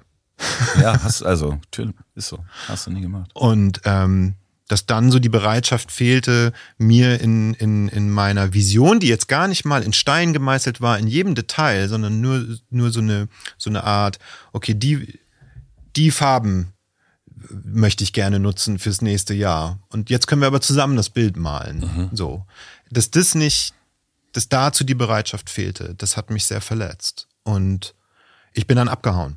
Also ich bin dann, ich hatte dann ganz dolle Schmerzen und ähm, hatte richtig, richtig schlimme Bauchschmerzen. Bin zur Ärztin gegangen. Das ging, die Untersuchung ging einen ganzen Tag, weil das kann ja was Schlimmes sein. Ne? Wirklich einen ganzen Tag bin ich von Spezialist zu Spezialist und so weiter. Am Ende bin ich wieder bei ihr und sie sagt, es konnte wirklich gar nichts gefunden werden. Und dann fragt sie mich, aber Herr Frank, sagen Sie doch mal, wie geht's Ihnen denn so? So im Leben. Und dann musste ich halt heulen und habe ihr das erzählt. Und dann meinte sie so, und das, also sie meinte, Herr Frank, das klingt für mich, als würden Sie sich selbstständig machen wollen. Und das stimmt nicht, das war es nicht. Aber es hat mir schon klar gemacht, dass es so nicht weitergehen kann. Und dann habe ich meinen besten Freund äh, damals angerufen und meinte, ich brauche irgendwie Hilfe. Und dann meinte er, ich bin gerade in Tokio, der war Choreograf und Tänzer und hat da Workshops gegeben, meinte, komm vorbei. Habe ich mein Reisebüro angerufen und bin, glaube ich, ein paar Stunden später in Flieger. Sowas war damals kein Problem und ähm, war dann in Tokio, ohne jemandem Bescheid zu geben. Also hab mein Handy ausgemacht und keiner wusste, wo ich bin und ihr seid sogar äh, wieder ins Studio. Hm. Ähm, damals mit Nils Frevert dann. Habt ihr euch getroffen und ich bin einfach nicht aufgetaucht. Und irgendwann war ich halt wieder da. Ähm, dachte, nach der Zeit in Tokio hätte ich jetzt irgendwie eine Lösung, aber ich habe die Zeit in Tokio einfach nur damit verbracht, ganz viele Pilze zu nehmen und durch die Straßen zu ziehen und einfach mal zu genießen, keine Verpflichtung zu haben und nicht gar nicht erkannt zu werden. So. Du hast Pilze in Tokio gegessen. Ja, also es hat so Spaß Mutig. gemacht. Ja? Ja, auf jeden Fall. Das war unfassbar. Die waren legal. Set damals. und Setting? Set und Setting, ja, also. Die waren legal. Mutiger Äh, bi- bis zur WM in Tokio. Die, in Tokio war die WM, ne? Ja. Fußball. Ist, also ist gar nicht so, es ist nur einfach, also es ist ja, Also das war ein Flash. ja doll. Ist jetzt nicht der einsame Wald mit dem äh, lauschigen Das haben wir See, auch den man gemacht. sich so vorstellt. Wir sind auch, wir sind auch in die Natur gefahren. Okay, okay. Das haben wir auch gemacht. Aber eine ey, das Straßenkreuzung in. Tokio. Ja, nachts da irgendwie durch Shinjuku laufen, auf Pilzen. Digga. Hallo. Ja. Das war. Also er- ich kann einfach nur, also ich habe auch nicht so gute äh, Drogenerfahrungen in meinem Leben gemacht. Das soll jetzt gar nicht drogenverherrlichend klingen. Ähm, Das war ja legal zu der Zeit. es war legal und äh, ich war mit guten Freunden. Wir haben aufeinander aufgepasst. Wir hatten immer die Regel, versetzt zu konsumieren. Ne? Ja, nein, es war schön. Und ähm, als ich zurückkam, hatte ich aber immer noch keine Lösung und habe mich äh, zu Hause eingeschlossen. Nochmal bestimmt für zwei, drei Wochen. Also insgesamt glaube ich, ab dem Moment, wo ich abgehauen bin, bis wo wir uns zu einem Meeting getroffen haben, das muss über einen Monat gewesen sein. Und dann waren die Jungs natürlich total sauer und verletzt. Das geht halt gar nicht. So, das macht man nicht. Und ich hatte auch keine Erklärung. Ich hatte nur die Erklärung, ich konnte nicht mehr, das musste, ich musste das und habe da halt dann gesagt, ich kann nicht mehr. So, ich, ich möchte nicht, dass es so weitergeht und ich brauche eine Pause und zwar eine richtig lange. Und ich habe dann gesagt, ich will Minimum ein Jahr, lieber zwei, dass wir gar keine Termine, nichts, also wirklich einfach mal eine echte Pause machen. Und dann hat Kai halt gesagt, dass er dann dafür wäre, dass wir uns auflösen. Und da war aber so viel Verletzung in dem Moment im Raum und wir waren auch nur zu fünft. Wir hatten niemanden unserer Vertrauten Mhm. dabei. Jonas war nicht dabei. Keine Ahnung, Schröder war nicht dabei. Es war keiner dabei, der in dem Moment hätte sagen können, wow, wow, wow, wow, wow, Jungs, hey, hey, hey, kommt. Macht es doch erstmal ein Jahr und nach dem Jahr könnt ihr euch ja immer noch auflösen. So. Mal Probiert's doch erstmal, ob's was bringt. Hat keiner gesagt. Nie. Ja, Weird, ne? ja, schon. Aber ich glaube, das war auch so, wir waren so, ich, wir waren super jung, aber du magst es ja immer nicht, wenn man Nee. sagt, ja, ja, wir waren da noch jung und Nee. so. Ich find, Alter aber wir waren, wir waren auch ein Zug zu fünft, also auch in unserer Energie, egal ob sie dann auseinanderging oder ob sie äh, parallel lief, ähm, wir waren auch nicht aufzuhalten. Und Ja. ich glaube, auch in diesem Moment, diese. Entscheidung, da hätte uns niemand, also keine Supervision hätte uns davon überzeugen können, dass da jemand anders eine bessere Idee zu hat als wir selber. Auch wenn es, ja, traurig war. Was ja, hat dich wir waren. verletzt? Oh, sorry. Was mich verletzt hat, ähm, also dazu muss ich sagen, dass es so krass ist, wie wir jetzt äh, bei diesen Abenden bei ähm, Kim und als die Filme entstanden sind, wie wir angefangen haben, unsere Geschichten über das Ende unserer Band auszutauschen und einfach gemerkt haben, wie jeder das anders empfunden hat. Und mein, also für mein Empfinden, also für mich war es damals so, dass es, ich war überhaupt nicht verletzt. Ich fühlte mich überhaupt nicht äh, irgendeiner Sache beraubt oder so. Für mich war das so, okay, es war jetzt irgendwie, das letzte Jahr war wirklich sehr anstrengend. Für mich fühlt es sich gerade eher wie eine Befreiung an, das jetzt mal, da jetzt mal kein Teil von sein zu müssen. Und ich hatte ja auch was, das hast du ja vorhin schon erwähnt, worauf ich mich äh, sehr gefreut habe, wohin ich zurückkehren konnte. Ich wusste zwar nicht, was ich beruflich jetzt mit meinem Leben anstellen will, aber ich wusste, dass ich meine Freunde wiedersehen kann, dass ich wieder mehr Zeit mit meiner Familie verbringen kann. Und dass ich bin also in ganz warmen Schoß eigentlich danach gefallen und hatte halt überhaupt keine Bad Feelings mit der Entscheidung, dass es uns jetzt nicht mehr gibt. Und habe auch unser ähm, konnte mich gar nicht mehr an die Zeit erinnern, ähm, als du in Tokio warst, konnte mich auch nicht dran erinnern, dass wir das scheiße fanden und deshalb sauer waren oder so. Ich erinnere mich einfach an eine schlechte, also ich erinnere mich noch sehr, sehr genau an diese Stimmung zwischen uns, die einfach nicht mehr die gleiche war.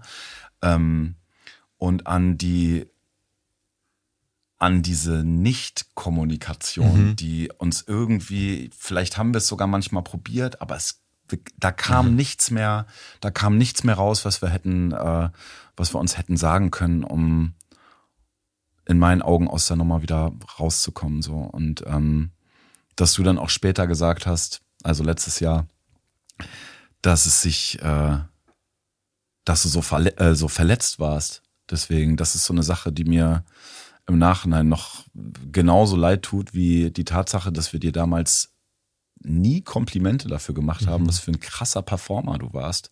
Es war jetzt vor zwei Wochen, habe ich mit meiner äh, jetzigen Band ähm, die Filme im Bus geguckt und alle waren sehr ergriffen davon. Und ähm, Pauli und Lukas und die anderen auch kamen danach aber auch und meinten so, Alter, was Kim für ein krasser Performer war und was für ein krasser Sänger. Und dann meinte ich auch so, ja, ey, und das Krasse ist, wir haben dem das nie gesagt damals. So, ne? Das war irgendwie für uns so eine, wie so eine Selbstverständlichkeit, aber dass man sich mal äh, in die Augen guckt und sagt, das hast du richtig gut gemacht, geil, so. Nie. Das äh, gab's wirklich nie. Nie. Ne? Und das fast noch Schlimmere, wenn es mal nicht 100% war. Dann, da sind wir natürlich, Dann musste ich es mir anhören. da sind wir natürlich. Und dann war es nicht draufgegangen. 50 Prozent, sondern oh, Ja. zu 90. Ich habe wirklich, das klang jetzt gerade sehr äh, arrogant. Nein, ich habe wirklich immer sehr viel Wert drauf gelegt, dass ich nicht verkack. Ja. Ja. Und wir haben das nicht, äh, wir haben es natürlich gesehen, aber haben es halt nie ausgesprochen. Ja. So, und das ist so, ja. Das sind so Dinge, die man jetzt Das war in der Retrospektive natürlich irgendwie anders betrachtet und sich wünscht, so, ach, das hätten wir gut mal machen können. So, aber deshalb äh, Was wäre das? habe ich mir vorgenommen, dir das jetzt immer mal zu sagen. Ja, das ist danke. Echt, echt ein richtig guter jetzt, wo er nicht mehr singen will. Nein, es war zwischen Kai und mir einer der krassesten Momente nach der Trennung, wo wir, äh, Kai und ich haben dann so angefangen, das aufzuarbeiten, weil, wie gesagt, wie so das Yin und Yang und wir waren auch mit die Hauptschuldigsten daran, dass das dann so blöd zu Ende ging und so. Und ähm, dann kam er irgendwann einmal und sagte, ich muss dir ganz, ganz dringend was sagen. Und ich so, hui, hui, okay, was soll das denn jetzt sein? Und dann meinte er, ähm, ich muss dir was sagen, das habe ich dir noch nie gesagt. Und es ist mir jetzt erst aufgefallen, dass ich dir das nie gesagt habe. Du bist ein unfassbar guter Sänger. Und das war, das war so heftig. Und es war schön, es dann endlich mal zu hören. Es, Ja, war, es, ist es hat heftig, auch was gebracht. Dass es so heftig für dich war, ne? Dass, also, dass das so ausgesprochen wurde. Und das ist so ein, hätten wir damals gedacht, du, du, das weißt du eh und das, das denkst du sowieso schon genug von dir, deshalb kommen wir jetzt nicht auch noch um die Ecke und sagen dir So war das bestimmt. Das war der Modus damals so, ne?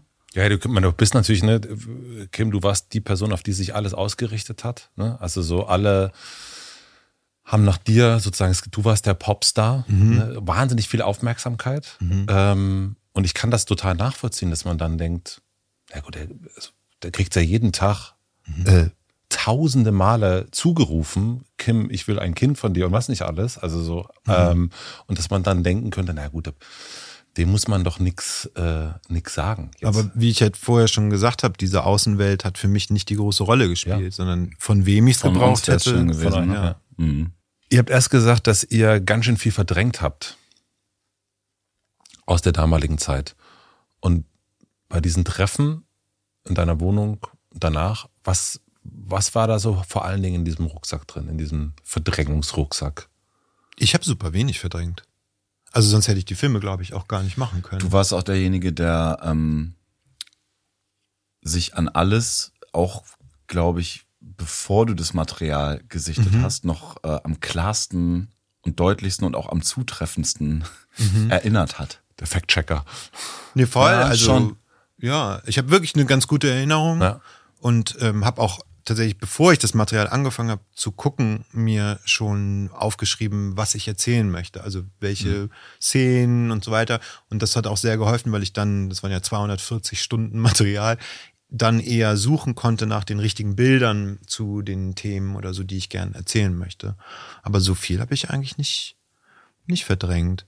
Aber was, was die Themen waren, Nee, also du hast, Flo hat es mich erst Flo hat's gesagt, gesagt, das, ja. das Verdrängung. Und, und äh, das würde mich natürlich interessieren, was das für dich ist, was du jetzt so verdrängt heißt ja irgendwie, das ist irgendwo in so einem Rucksack drin und da, da geht man nicht ran und irgendwann, also offensichtlich seid ihr auch rangegangen. Ja, wir sind daran gegangen. Und wie, ähm, mit Verdrängung meinte ich jetzt auch nicht, dass ich das bis in die Kniekehlen runtergedrückt habe und dass das irgendeine so eine Blackbox ist, die ich da abschließen muss und ähm, so nicht. Aber ähm, also einen ganz heftigen Effekt hatte, ich glaube, der erste Film, den du uns gezeigt hast, ist eigentlich der dritte gewesen. genau, ich habe Ja? erst das Ende gemacht. Und äh, als ich davon nach Hause gefahren bin, war ich so, ich war so unfassbar emotional und wusste nicht warum. Also es war so intensiv, wir haben ja auch geweint und so, ne? Es war irgendwie, also ich wusste schon warum, aber ich war völlig geplättet von diesem Gefühl, wieder so äh, unvermittelt in die eigene Jugend geschmissen zu werden und das äh, dieser krasse Effekt, den das dann an dem Abend und auch tatsächlich noch die nächsten ein, zwei Wochen äh, äh, auf mich hatte, war, dass es sich, äh, dass alles plötzlich wieder so nah an mir dran war. Und als hätte es so die 20 Jahre dazwischen nicht richtig gegeben. Was natürlich Blödsinn ist, aber ähm, so hat es sich halt angefühlt. Und ähm, die, also es wird ja, keine Ahnung, in der Therapie wird ja auch viel mit dem inneren Kind gearbeitet und so. Und ich glaube, dass es äh, den meisten Menschen vermutlich leichter fällt, das innere Kind zu umarmen, als den inneren Jugendlichen. so. so ging es mir auf jeden Fall. Und ähm, das war aber wieder, also wieder voll da reingeworfen zu werden und auch wieder diese ganzen Gefühle zu fühlen, die ich damals hatte, von denen ich nun dachte, na ja, ich, also da liegt jetzt noch mal ein halbes Leben dazwischen. Ähm, aber dass die so unvermittelt wieder äh, da waren und mir gezeigt wurde, wie sehr die noch in mir wohnen und eigentlich die ganze Zeit da sind, nur dass ich sie jetzt in meinem Leben jetzt halt nicht mehr so oft abrufe oder damit konfrontiert werde. Ähm, das war für mich so die schönste und aber auch gleichzeitig intensivste psychische Herausforderung der letzten Jahre, würde ich sagen. hm. da mit den Jungs zu sitzen und nochmal in diese Geschichte reinzugehen. Durch wirklich tolle Filme, die Kim auch gemacht hat, die dann auch noch mit einer äh, wunderbaren äh, begleitenden emotionalen äh, Musik von Philipp Schwer mhm. unterlegt sind, der da auch äh, voll ins Schwarze getroffen hat. Ähm, und mir war natürlich auch klar danach, dass dieses, diese Erfahrung, einen Film deiner Jugend zu sehen, hm. die machen ja nur die allerwenigsten Menschen. Also es ist natürlich auch ein ganz, ganz großes Geschenk irgendwie an an uns, was du da gemacht hast, an unsere Geschichte. Ich bin also freue mich, dass wenn meine Kinder alt genug dafür sind und dafür müssen sie noch ein paar Jahre älter werden. FSK 12, glaube ich, ne? Gerade so. Mindestens. Ähm, aber dass die sich, dass die die Möglichkeit haben werden, sich meine Jugend oder einen sehr bedeutsamen, sehr abenteuerlichen Teil meiner Jugend anzugucken, darüber bin ich total froh. Ähm, ja, ihr und es ist aber, also es ist so unglaublich intensiv. Ich weiß halt nicht, wie ich das richtig beschreiben kann, aber stell dir einfach vor, du wirst in, mit in aufgearbeiteten äh, Material irgendwie drei Stunden lang in die intensivsten Momente deiner Jugend zurückgeworfen das macht was mit einem. So, das Und wenn nicht, wäre es ein Problem. Ja, ja, sehr wahrscheinlich. Hm. Was wolltest du gerade sagen? Nee, ihr habt es ja vor allem dramaturgisch aufbereitet gesehen und mhm. so weiter. Also das stelle ich mir auch ganz schwierig vor. Für mich war es da wirklich, glaube ich, obwohl es super viel Material war, was ich gucken musste, wollte und so weiter, war das für mich teilweise, glaube ich, leichter, da den Abstand besser zu gewinnen ähm, und uns mehr so als Figuren und Charaktere zu sehen und, und also die Person, die da auf dem Screen ist, nicht mehr mit mir selber zu identifizieren, sondern sie von außen zu sehen, das habe ich irgendwann ganz gut hingekriegt. Am Anfang nicht so, als ich mir, ich hatte mir vorgenommen, das Material einfach erstmal nur zu gucken und auch mir keine Notizen zu machen oder so, sondern einfach mal so zu gucken, was da ist und so und dann danach so aus der Erinnerung zu schneiden. Und das war natürlich teilweise hart, wenn du keine Ahnung, fünf, 16-Jährige auf einer Autofahrt und die Kamera läuft 20 Minuten am Stück durch. Also das war von cringe bis wirklich unter aller Sau, was wir da teilweise geredet haben. Und das war auch eine große Diskussion, die ich ähm, hatte am Anfang, als ich angefangen habe mit den Filmen, wie ich mit unserer Sprache umgehe, mit der Art zu reden damals. Ne? Ähm, fünf Jungs Ende der 90er. Also ich möchte diese Dinge jetzt nicht wiederholen, weil ich finde das toll, wie sich Sprache entwickelt hat und ich bin da großer Fan von und ich möchte es unterstützen. Und deshalb kam dann auch die, meine Entscheidung, diese Art von Humor oder mm, dummen Sprüchen, von Worten, die damals benutzt wurden und so weiter, ähm, alle restlos rauszuschneiden und das war teilweise ein kleines Kunststück, wenn eine Szene gut war und dann kam trotzdem was von der Seite. Das war ganz schönes Gefummel da manchmal, ai, ai, diese ai, paar Kleinigkeiten das rauszunehmen. Ich dir. Aber ich wollte sozusagen nicht die Filme für eine Diskussion darüber nutzen, wie wir Ende der 90er Jahre gesprochen haben. Ja. Darum geht's in den Filmen nicht. Das sollte nicht die Message sein. Also fand ich das den besseren Weg. Aber also unter uns kann ich sagen, hei, hei, hei, hei, hei, da haben wir auf jeden Fall eine gute Entwicklung gemacht jetzt. Und ähm, ja. Ich finde, das haben Sie sehr gut gesagt, Herr Frank. Oh. ja, aber es ist so, ich hatte, ich war neulich äh, mit, mit Freunden unterwegs, die schon ganz, ganz lange Freunde von mir sind. Und äh, wir sind sofort wieder in diesen, ja. in diesen Modi reingelaufen. Ich meine, wir machen es auch manchmal. Wo wirklich so, oh, oh. Manchmal genießt man das. Es auch, ist, ne? es Wenn ist die Kellertür zu ist, dann kann man schon mal. Und der Hosenstall ja. richtig und die Hose, alles, alles. das kann ja auch so befreiend sein, ja. aber es ist halt cool, dass es jetzt mittlerweile nicht mehr so eine verletzende ja. Ebene hat, ne? Ja. Mhm. Ja, oder dass man weiß, was man in dem Moment sagt. Und dass es deshalb witzig ist, weil man jetzt weiß, dass man was sagt, was man ja. Mir fiel, also das äh, wollte ich nochmal nachlegen zu dem, was ich gerade eben gesagt habe, weil ich ja sagte, dass ich mich darauf freue, wenn meine Kinder das irgendwann äh, sich angucken können. Aber ein ganz heftiger Moment war zum Beispiel auch, äh, auch ein Abend bei Kim zu Hause, als wir dann die fast fertigen mhm. äh, Filme gesehen haben.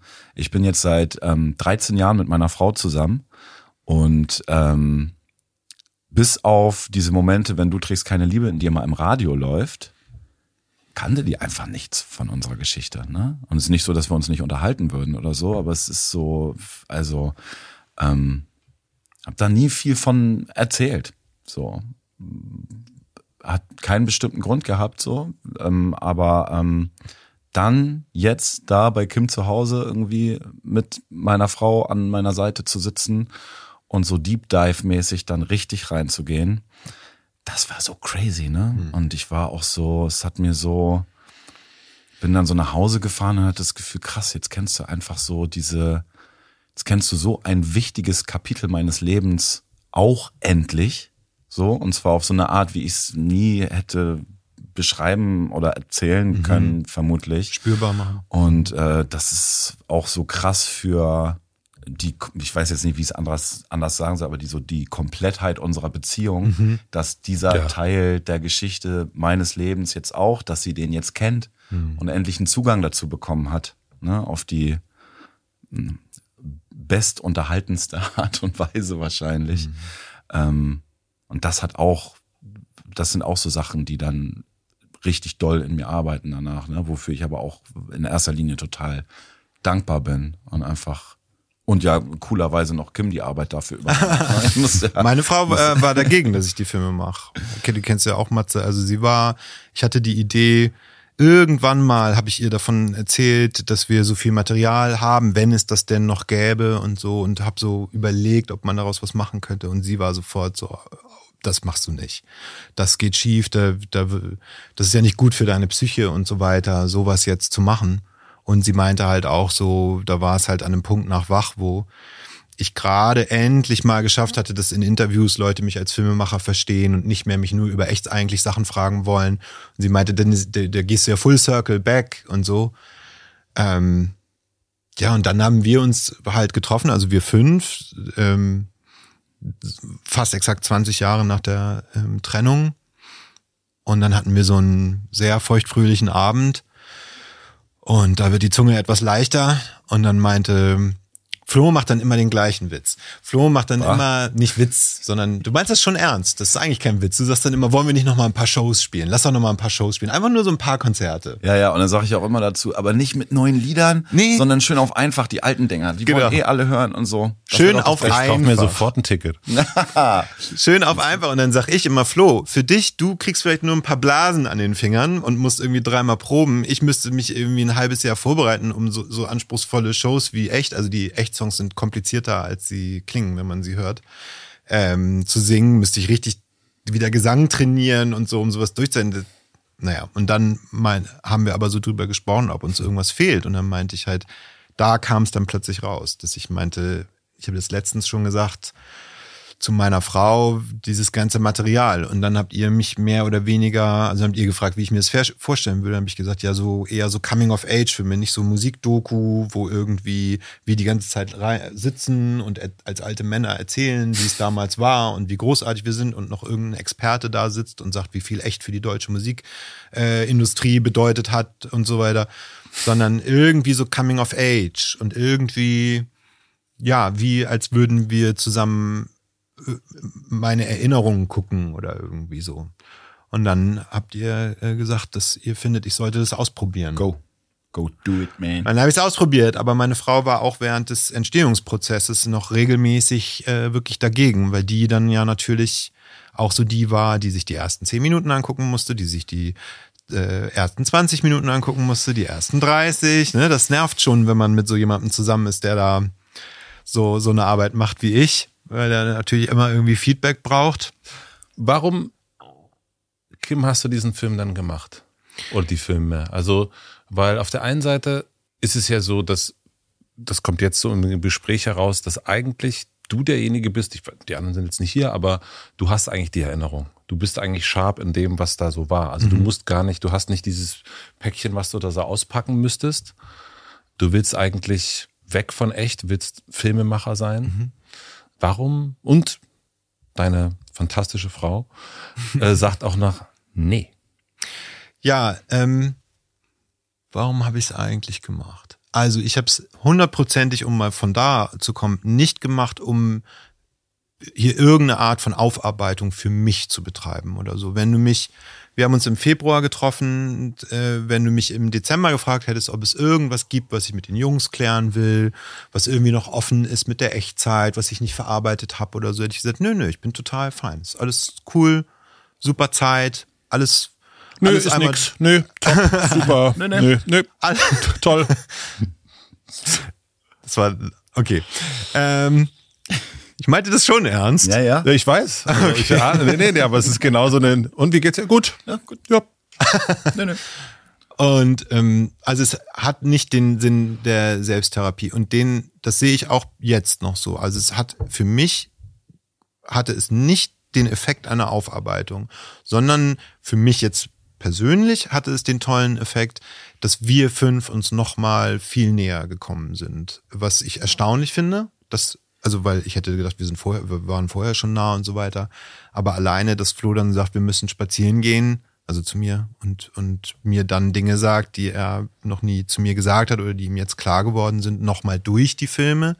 Damit hätte ich nicht gerechnet und das finde ich total schön. So. Aber es gab mehrere Tiefpunkte für mich, während ich die Filme gemacht habe. Einen, einen erzähle ich sogar auch im Film, ähm, wo ich wirklich kurz davor war, doch es sein zu lassen, weil ich wirklich das Gefühl hatte, es ist doch nicht so gut für meine psychische Gesundheit, mich so sehr mit mir selbst zu konfrontieren, vor allem weil ich mir vorgenommen hatte, ehrlich zu sein und jetzt nicht irgendwie so eine Optimum-Version von mir selbst zu zeigen, sondern ich wollte schon unbedingt auch die Momente, die mir selber unangenehm sind und so drin lassen. Ich wollte schon ehrlich mit mir selber auch umgehen. Und das war teilweise sehr schwer und ich wollte dann aufhören. Und was ich dann aber gemacht habe, ist zu gucken, was ich bis dahin hatte. Das war so die, die Reaktion, die ich darauf hatte. Und ganz oft habe ich dann Screenings gemacht. Ich habe Leute eingeladen oder auch euch eingeladen und es geguckt. Und dann hatte ich das Gefühl, das ist, und also es klingt jetzt so ein bisschen wie Selbstlob, so ist es nicht gemeint. Ähm, das ist leider richtig gut. So. Und da ticke ich so, und das glaube ich auch schon seit ich sehr jung bin, ähm, dass ich dann der Meinung bin, wenn die, wenn die Kunst so gut ist, dass es wirklich schlimm wäre, wenn, wenn die, wenn die Menschen daran keine Freude haben könnten, nur weil ich es jetzt nicht zu Ende mache, dann muss ich halt ein bisschen zurückstecken. Und dann leide ich halt ein bisschen hin und wieder mal. Ähm, und das ist okay. Dafür, dass das dann existiert und hoffentlich ganz, ganz vielen Leuten eine, eine, eine schöne drei Stunden bereitet, sie toll auch vielleicht in ihre Jugend zurückkatapultiert oder Menschen, die jetzt so alt sind wie Kais Tochter, die ist jetzt 16, ähm, ihnen zeigt, wie die Jugend ihrer Eltern ähm, irgendwie sich angefühlt haben könnte oder so, auch wenn unsere Jugend natürlich in einem speziellen Setting dieser Popwelt war. Ähm, genau, dass ich einfach das, ich habe das nicht für mich gemacht. Ich habe das für alle gemacht. Und welche Rolle spielt dein Wunsch nach Aufmerksamkeit dabei? Es ist ja ein, ein, auch ein Zeigen von dem, was du als Filmemacher kannst. Auf Ja. der einen Seite und auf der anderen Seite natürlich auch die, das hast du erst schon gesagt, ne? du sehnst dich eigentlich nach Aufmerksamkeit, nach Ruhm, nach äh, gar nicht unbedingt Geld, sondern eigentlich äh, Applaus, Anerkennung. Ich habe äh, bei Wach leider die Erfahrung machen müssen, dass ähm, der Film hat ziemlich viele Parallelen zu jetzt äh, den Echtfilmen, ähm, weil auch da die Hauptdarstellerinnen sich ähm, die ganze Zeit selber gegenseitig filmen. Es ist eine Coming-of-Age-Story, es ist sehr abenteuerlich. Ich habe äh, alles in so einer Art 90s-Look gemacht und so weiter. Und eben weil es so selbst gefilmt ist, war mir ganz wichtig, dass das Spiel sehr naturalistisch ist und dass man teilweise verwirrt ist, ob man gerade was Echtes guckt oder nicht. Es war trotzdem jedes Wort geschrieben, es war trotzdem jede Szene durchgedacht, inszeniert, jede Location war gedressed und so weiter. Und ich musste mir danach sehr oft anhören, auch in der Industrie, dass das ja Zufall ist, dass der Film so gut ist, weil ich ja Glück gehabt habe, dass ich so tolle Schauspielerinnen äh, gefunden habe und dass die so toll improvisieren konnten und so. Also mir wird irgendwie, fehlt da die Anerkennung zu der Arbeit, die ich da geleistet habe. Auch dass ähm, Ali Neumann, die da mhm. eine der Hauptrollen spielt, hatte vorher noch nie geschauspielt. Ich habe ihr das mehr oder weniger beigebracht, wenn man so will. Also wir haben das zusammen gelernt, was sie da leistet und sie hat das großartig gemacht. Ja, und ich hab, unglaublich. Danke. Aber ich habe aber leider, muss ich jetzt schon sagen, und da bin ich leider ein bisschen pessimistisch und das ist vielleicht nicht angebracht, aber ich habe schon die Angst, dass das jetzt ähm, über die Filme auch wieder kommen wird. Genau die gleiche Wahrnehmung, dass ich ja einfach Glück haben kann, dass wir so viel Material haben. Und klar hast du ja eine krasse Jugend gehabt. Und natürlich ist, sind das dann spannende und emotionale Filme. Ist doch irgendwie logisch. Und dass aber die ganze Arbeit und Craft und das ganze Schreiben und, und also wie viel Arbeit und Liebe ich da reingesteckt habe und wie viele Versionen es gab und so weiter, bis es wirklich das wurde, was es war man soll das so einem Film ja auch gar nicht anmerken. Das ist ja das auch mein Ziel, dass ich da, obwohl ich der Erzähler jetzt bin, trotzdem unsichtbar werde oder die Arbeit daran unsichtbar wird. Aber ich habe jetzt schon Angst und ich rede hier gerade über die Industrie, ne, über die Filmindustrie, dass ich in der Filmindustrie nicht den Respekt dafür kriegen werde, den es eigentlich verdient hätte, was mir nach Wach wirklich zu schaffen gemacht hat. Also ich habe die Jahre nach Wach kein Projekt hinbekommen. Und äh, dieses Projekt hier, ähm, die Filme jetzt, die habe ich selber finanziert. Ich habe einen Kredit aufgenommen und so weiter und habe die einfach angefangen.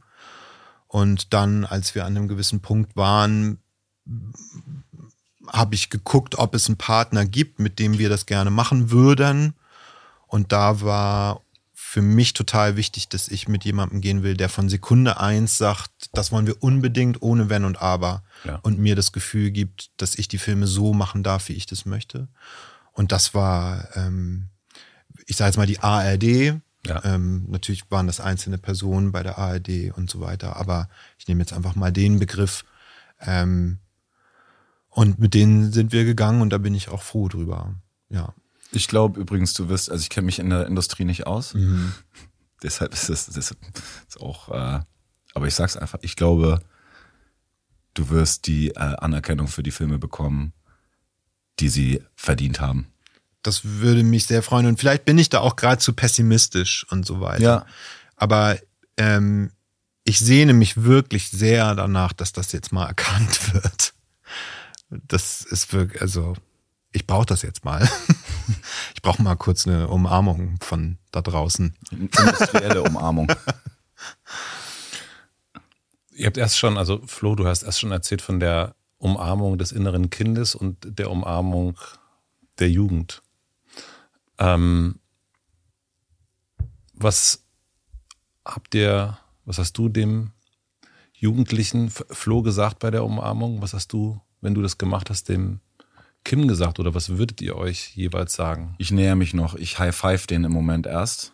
Also ich, es wird auf eine Umarmung hinauslaufen, aber wir nähern uns echt langsam an so. Ich bin immer noch so, bin immer noch dazu geneigt, ihm teilweise die Ohren lang zu ziehen.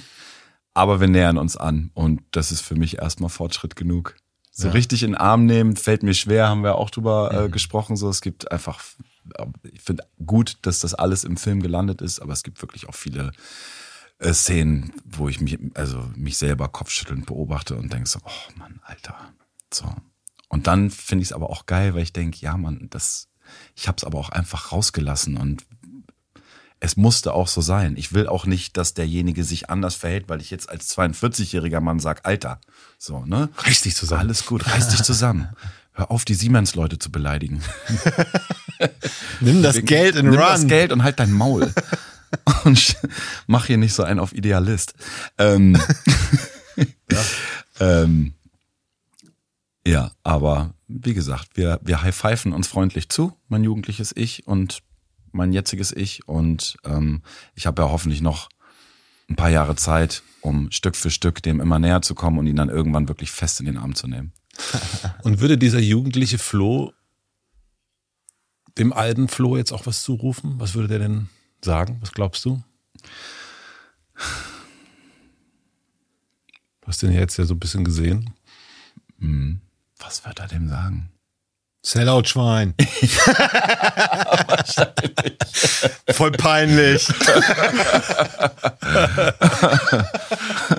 das gab's ja damals noch, das Wort Sellout. Ja, Sellout. Das gibt's ja jetzt gar nicht Alle mehr. sagen so, geil, du verdienst Geld damit. ja, jeder der, jeder, der erfolgreich war, war Sellout. Und jetzt ist es herzlichen Glückwunsch, toll. Da müsste ich tatsächlich länger überlegen, weil der Zugriff auf diesen jugendlichen äh, Flow, der, der fällt mir nicht so leicht. Also den betrachte ich wie, du hast es ja vorhin auch gesagt, wie äh, Interessant. ich weiß, dass ich das bin, aber es fühlt sich wie komplett Ja. jemand anders an.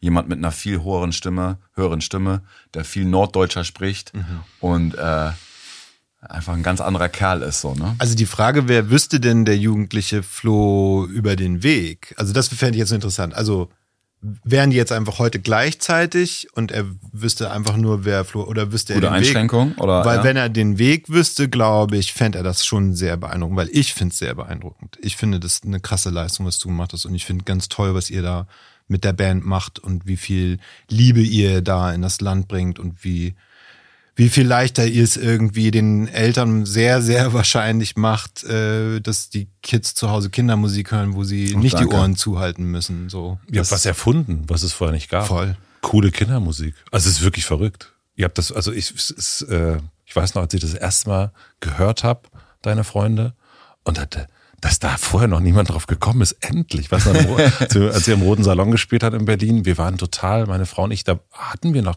gar kein Kind und waren beim Ach, Konzert. wirklich? Ja. Das war unser erstes Berlin-Konzert. Ja. Danke, das lieb, dass ihr das sagt. Und das ist tatsächlich auch sehr. Na, und das hätte selbst der, dieser pseudo-coole äh, 16-jährige Flo hätte das total zu schätzen gewusst. Ach so, dann äh, vielleicht doch kurz. Apropos deine Freunde, da gab es den lustigen Moment, äh, nachdem wir die Filme im Bus geguckt haben, wie gesagt, vor zwei Wochen, dass äh, Lukas, unser Sänger, danach zu mir kam und meinte, jetzt ist mir alles klar. Jetzt weiß ich, warum du bist, wie du bist. Ah, Das gleiche hat Jonas gesagt. Ja. Äh, Und ich war so Gänsehaut bekommen. Das ist so, ja, okay, ich glaube, ich weiß, was du meinst, aber diese Zusammenhänge stelle ich so in meinem Kopf gar nicht her. Für den war das dann völlig, okay, jetzt hat sich das Bild abgerundet, jetzt wissen wir, warum du dich heute so verhältst, wie du dich verhältst. Zu, Jonas hat das zu dir auch gesagt? Ja, nee, nicht über mich, sondern er hat gesagt, und ich hoffe, das darf ich jetzt sagen, aber ich denke schon, weil, also ich habe es mit Jonas, unserem damaligen ne, Schulfreund, Manager, Plattenfirmenchef, geguckt und war da schon sehr aufgeregt, weil er ordentlich Fett, wegbekommt von mir an einer Stelle, wo ich ihm einen sehr harten Vorwurf mache, zu dem ich aber auch stehe. Und äh, für ihn war das natürlich auch, wir haben es nur zu zweit geguckt, sehr, sehr emotional. Und er ähm, hatte dann aber auch zu der Stelle gesagt, er, er kann sich nicht mehr genau erinnern, er kann sich aber genug erinnern, um zu wissen, dass ich wahrscheinlich nicht Unrecht habe und er möchte, dass ich es genauso erzähle, wie ich es erzähle. Und er hat sich nochmal ganz aufrichtig bei mir entschuldigt. Da ging es um diese 2010 Bild-Zeitungs-Titelseitensache. Also alle, die die Filme gucken werden, wissen, was ich meine. Ich würde da jetzt gern nicht so einsteigen drauf. Ähm, aber dann meinte er, er freut sich darauf, die Filme mit seiner Frau zu gucken, weil ähm, sie dann verstehen wird, dass er einfach schon immer so war und dass er so ist, wie er ist und dass es nichts mit ihr zu tun hat.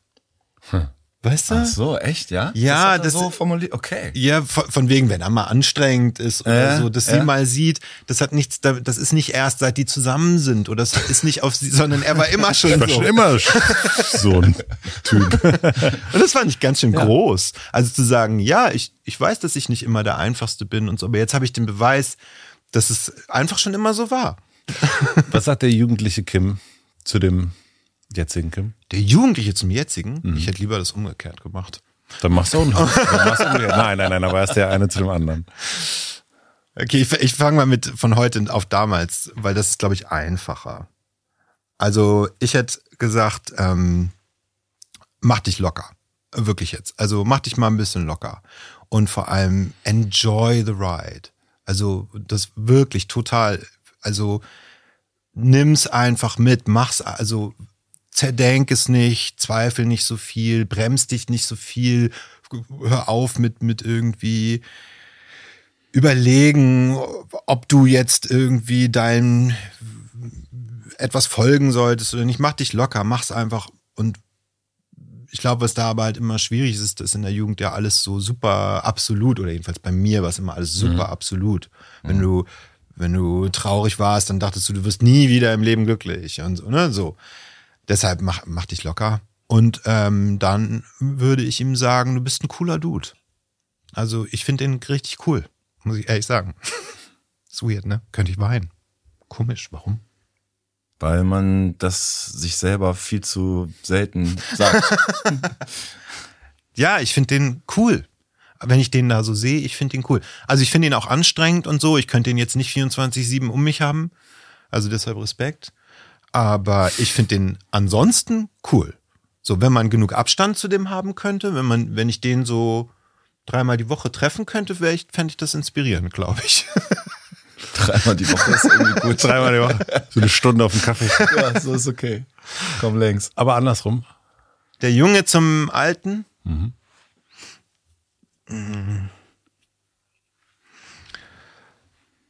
Ja, ich glaube schon, dass er mich dazu, ähm, dass er verständnislos darüber wäre, warum ich dann doch bereit bin, immer wieder so viele Kompromisse zu machen. Ich glaube, das würde dem überhaupt nicht einleuchten.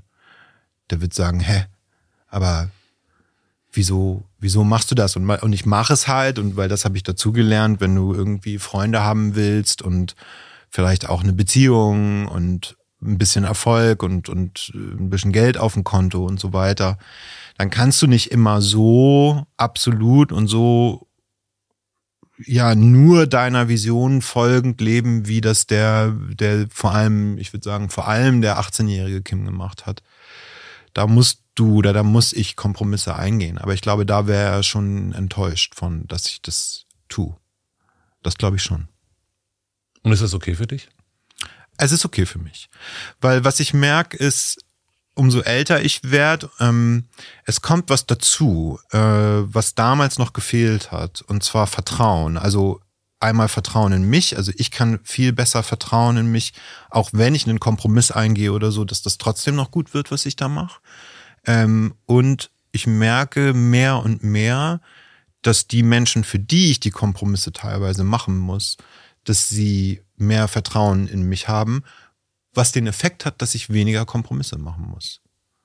So, um es mal ein bisschen technisch zu sagen oder manchmal aktuell reicht es, wenn ich den Leuten das Gefühl gebe, ich wäre bereit, einen Kompromiss zu machen. Und ich muss ihn dann am Ende gar nicht machen. Guter Trick.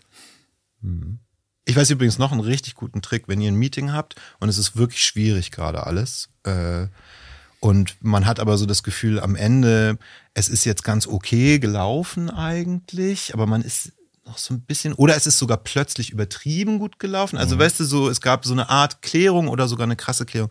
Am Ende nochmal fragen und insistieren. Gibt es jetzt noch irgendwas, was euch auf dem Herzen liegt? Noch irgendwas, was ihr, wo ihr Bauchschmerzen habt, was ihr mitgeben wollt oder so?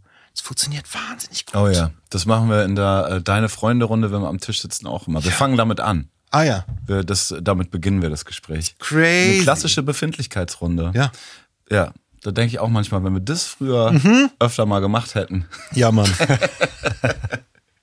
Das haben wir alle nicht gelernt. Glaube ich. Nee. Nee. Ja, wo, von wem? Ja, also diese, ähm, ich sehe das immer bei meinem Sohn jetzt. Und ich denke, wie reden die denn miteinander? Boah, die jungen Leute können so gut kommunizieren. das ist ja verrückt. Crazy. Und ich denke immer so, meine Güte, was, also wir haben natürlich auch, ne, na, nee. oh, hm. so wie so Neandertaler miteinander geredet. Ja, okay, gut, ja. hm. Ja. So, lass mal äh, irgendwas. Ne? Also so wirklich so so- ganz schwierig. Und natürlich ist das klar, dass sich da irgendwie so Sachen aufstauen bis zum geht nicht mehr. In einem, also mit einem selber und natürlich auch mit dem kompletten Umfeld. Und dann, also diese Idealisierung, die man ja auch gegenüber Eltern hat oder gegenüber Freunden, Freundinnen und so weiter. Also es ist ja alles, und man denkt, die ganze Zeit, sag doch endlich mal was, aber man selber sagt auch nie Ja. irgendwas. Ja. Aber mir passiert es heute auch noch. Also, und das war ja damals auch was, was so ein Problem war, dass, dass man so dachte, man weiß, was der andere denkt und fühlt. Ne? Das ist, das passiert mir in meiner Beziehung auch manchmal, weil man sich so eng ist und denkt, ja, ich krieg's doch mit. Aber wirklich mal zu fragen, und wenn es beim Zähneputzen ist, wie geht's dir eigentlich? Ne? Also, oder was ist eigentlich los gerade? Möchtest du was loswerden? Möchtest du was teilen? So. Und dann auch einfach mal, und ich glaube, das fällt äh, vor allem äh, ja, de, de, den männlich, äh, männlichen Menschen oft äh, schwer, einfach dann auch mal die Klappe zu halten und zuzuhören. Und keinen Ratschlag zu geben oder irgendwie was zu entgegnen, sondern einfach mal den, den anderen das teilen lassen, was ihm auf dem Herzen liegt. Mache ich auch zu selten. Das ist, das ist mir total, also, aber zum Glück ist es mir bewusst und ich versuche es dann zu tun. Damals war mir das, glaube ich, nicht mal bewusst, dass es mal gut wäre, sich einfach mal hinzusetzen und statt irgendwie, keine Ahnung, was haben wir dann so geguckt? Also Playstation zu spielen oder irgendein Trash-Fernsehen zu gucken. Auch mal vielleicht einfach zu sagen, erzähl doch mal, was beschäftigt dich so? Gute Idee. Was liegt noch vor euch jetzt? Boah, richtig viel, ne? Also ich freue mich total. Ich glaube, also ich bin zum ersten Mal an dem, in meinem Leben an einem Punkt, wo ich gar nicht weiß, was ich als nächstes machen will. Also überhaupt nicht. Ähm, und jetzt auch erstmal so richtig frei in diese Zeit starten will und gu einfach gucken will, was kommt und, und woran denke ich, wenn ich abends ins, äh, wenn ich abends nicht einschlafen kann und woran denke ich, wenn ich morgens aufwach. Also ich fühle mich jetzt gerade an so einem Punkt, ich bin jetzt 41 dass es jetzt so richtig losgeht und was aber losgeht, weiß ich gar nicht und ich freue mich total drauf. Steht da immer noch Oscar drauf? Oscar-Gewinner? Auf deiner. Äh, Da hatten wir letztes Mal drüber gesprochen. ja, es hat mich total umgehauen. Ja? Ja. Hm. Hm, Also du hast gesagt, du, ne, du hast gesagt, ich sehe mich schon bei den Oscars sitzen. ja, ja. Ich weiß schon, was ich trage. Das Einzige, was ich nicht weiß, ist, wann ist es soweit und äh, wie viel Kompromisse muss ich dafür eingehen. Genau.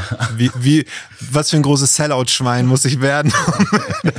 Und ich war so wirklich, das ist nach wie vor immer noch so für mich so. Du willst ins satanistische Hollywood? Ist es das Ähm, noch? Ich, ich fänd's nicht schlimm, aber ich bin leider, muss ich sagen, dadurch, dass ich meinen ersten Film gemacht habe und er war sehr erfolgreich und er hat erstmal zu nichts weiterem geführt, ein bisschen gehambelt, was das angeht. Mhm. Aber ähm, Bock darauf hätte ich äh, immer noch. Du wärst, würdest nicht sagen, nee, Würd jetzt nicht, doch nicht äh, mehr. nehme ich nicht. Jetzt bin ich 86, jetzt komme ich auch nicht mehr. Aber nee, bei mir ist tatsächlich gerade eher auch so die, nicht die Frage, sondern ich, ich fänd's auch schön, vielleicht so ein paar kleine Franklins zu bauen und sich um die zu kümmern. Und das ist, glaube ich, auch ein, ein tolles Projekt. Was ist das? also okay, ist ein, äh, Kleine absolut Franklins? Ja, was ist das? Kinest. Kinders. Ach, Franklin. Okay. Was sind Franklins? Was, was, was ist das für ein cooles Zeug? Oh, das fände ich schön, wenn wir uns darüber austauschen könnten. Ja. Oh, wenn es soweit ist, ich bin an deiner Seite. Wie schön. das freut mich. Und du hast auch die richtige Musik dafür. Ja, ja, für dann, ne? Ja. Ab sechs. Kommt ihr zu uns. Und was steht bei dir Bei bevor? Ich, äh, ich mach, glaube ich, so weiter wie die letzten Jahre. Wir haben sieben Alben gemacht. Ich denke mal, wir werden ein achtes machen. Ähm, ich wünsche mir einen kleinen Echturlaub, wenn der Filmwahnsinn vorbei ist. Also Ja. den muss ich zu Hause noch durchdrücken, aber vielleicht ein verlängertes Wochenende. Nur wir fünf irgendwo mal. Äh, nicht Tokio vielleicht, sondern Pilze, Pilze hier im. Pilze in Tokio. ähm, und viel weiter denke ich momentan gerade nicht. Es ist eher so, dass auch durch die Kinder, dass ich das Gefühl habe, die Zeit fliegt an mir vorbei. Ich würde sie manchmal eher gerne so ein bisschen runter slowen. Und äh, ich denke nicht doll Richtung Zukunft gerade. Bin sehr zufrieden mit dem Jetzt. Wie schön. Und es fordert auch genug ein. Voll geil, weil das ist in dem Film so, man sieht, dass ihr total im Jetzt lebt. So, in, also das ist, das ist richtig, richtig schön. Und irgendwann, wenn man so erwachsen ist, geht einem das ja so verloren. Ähm, Dann denkt man ja, was war oder was kommt. Und, äh, und ist eigentlich kaum noch im Jetzt. Also mir fiel das auf jeden Fall schwer. Und zu hören, dass du viel mehr, und es bei mir genauso, im Jetzt bist und du ja auch eigentlich. Ähm, Also es ist eigentlich, wir sind kurz vor Erleuchtung, habe ich das Gefühl. Haben wir gut gemacht, auf einem guten Weg. Aber jetzt kannst du noch wieder schlechter werden. Oh, scheiße. Ihr Lieben, liegt euch noch was auf dem Herzen? Oh, so viel. Aber ich fand es richtig schön, was wir jetzt gesprochen haben. Und wir können uns ja einfach dann in 20 Jahren wieder treffen. Unbedingt. Richtig gut. Dann grüße auf jeden Fall an die anderen rein. Dann ist beim nächsten Mal müsst ihr unbedingt dabei sein. Ja, ja. Sonst, auf jeden Fall. Ja, wir grüßen ganz lieb. Ja. Vielen herzlichen Dank. Danke dir für die Danke, Einladung. dass du uns empfangen hast, Matze. War Nee, also ich, also ich wurde empfangen, ja. Ja, also okay, räumlich gesehen. Ja, auf jeden Fall. Und auch so. Vielen Dank. Danke auch. Danke dir.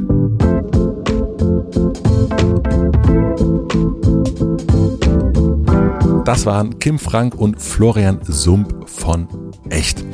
Wirklich echt schade, dass wir uns nicht zu sechs getroffen haben, aber das könnt ihr nachholen, wenn ihr euch die Doku anschaut oder die Filme anschaut.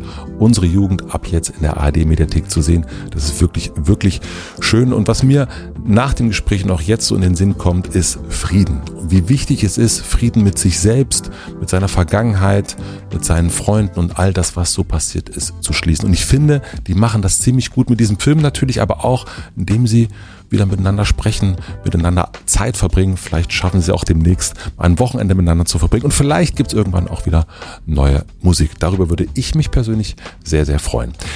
Ich bin gespannt auf eure Kommentare, wie immer, und würde euch, wenn ihr Lust habt, noch eine weitere Folge zu schauen, die Folge mit Arnim Teutoburg-Weiß von den Beatsteaks empfehlen. Da geht's auch sehr viel um ja, die Beziehung, die merkwürdige Beziehung, die man in einer Band so führt. Ich wünsche euch noch einen schönen Tag, eine gute Nacht und freue mich, wenn wir uns hier bald wieder hören und wiedersehen. Tschüss, euer Matze.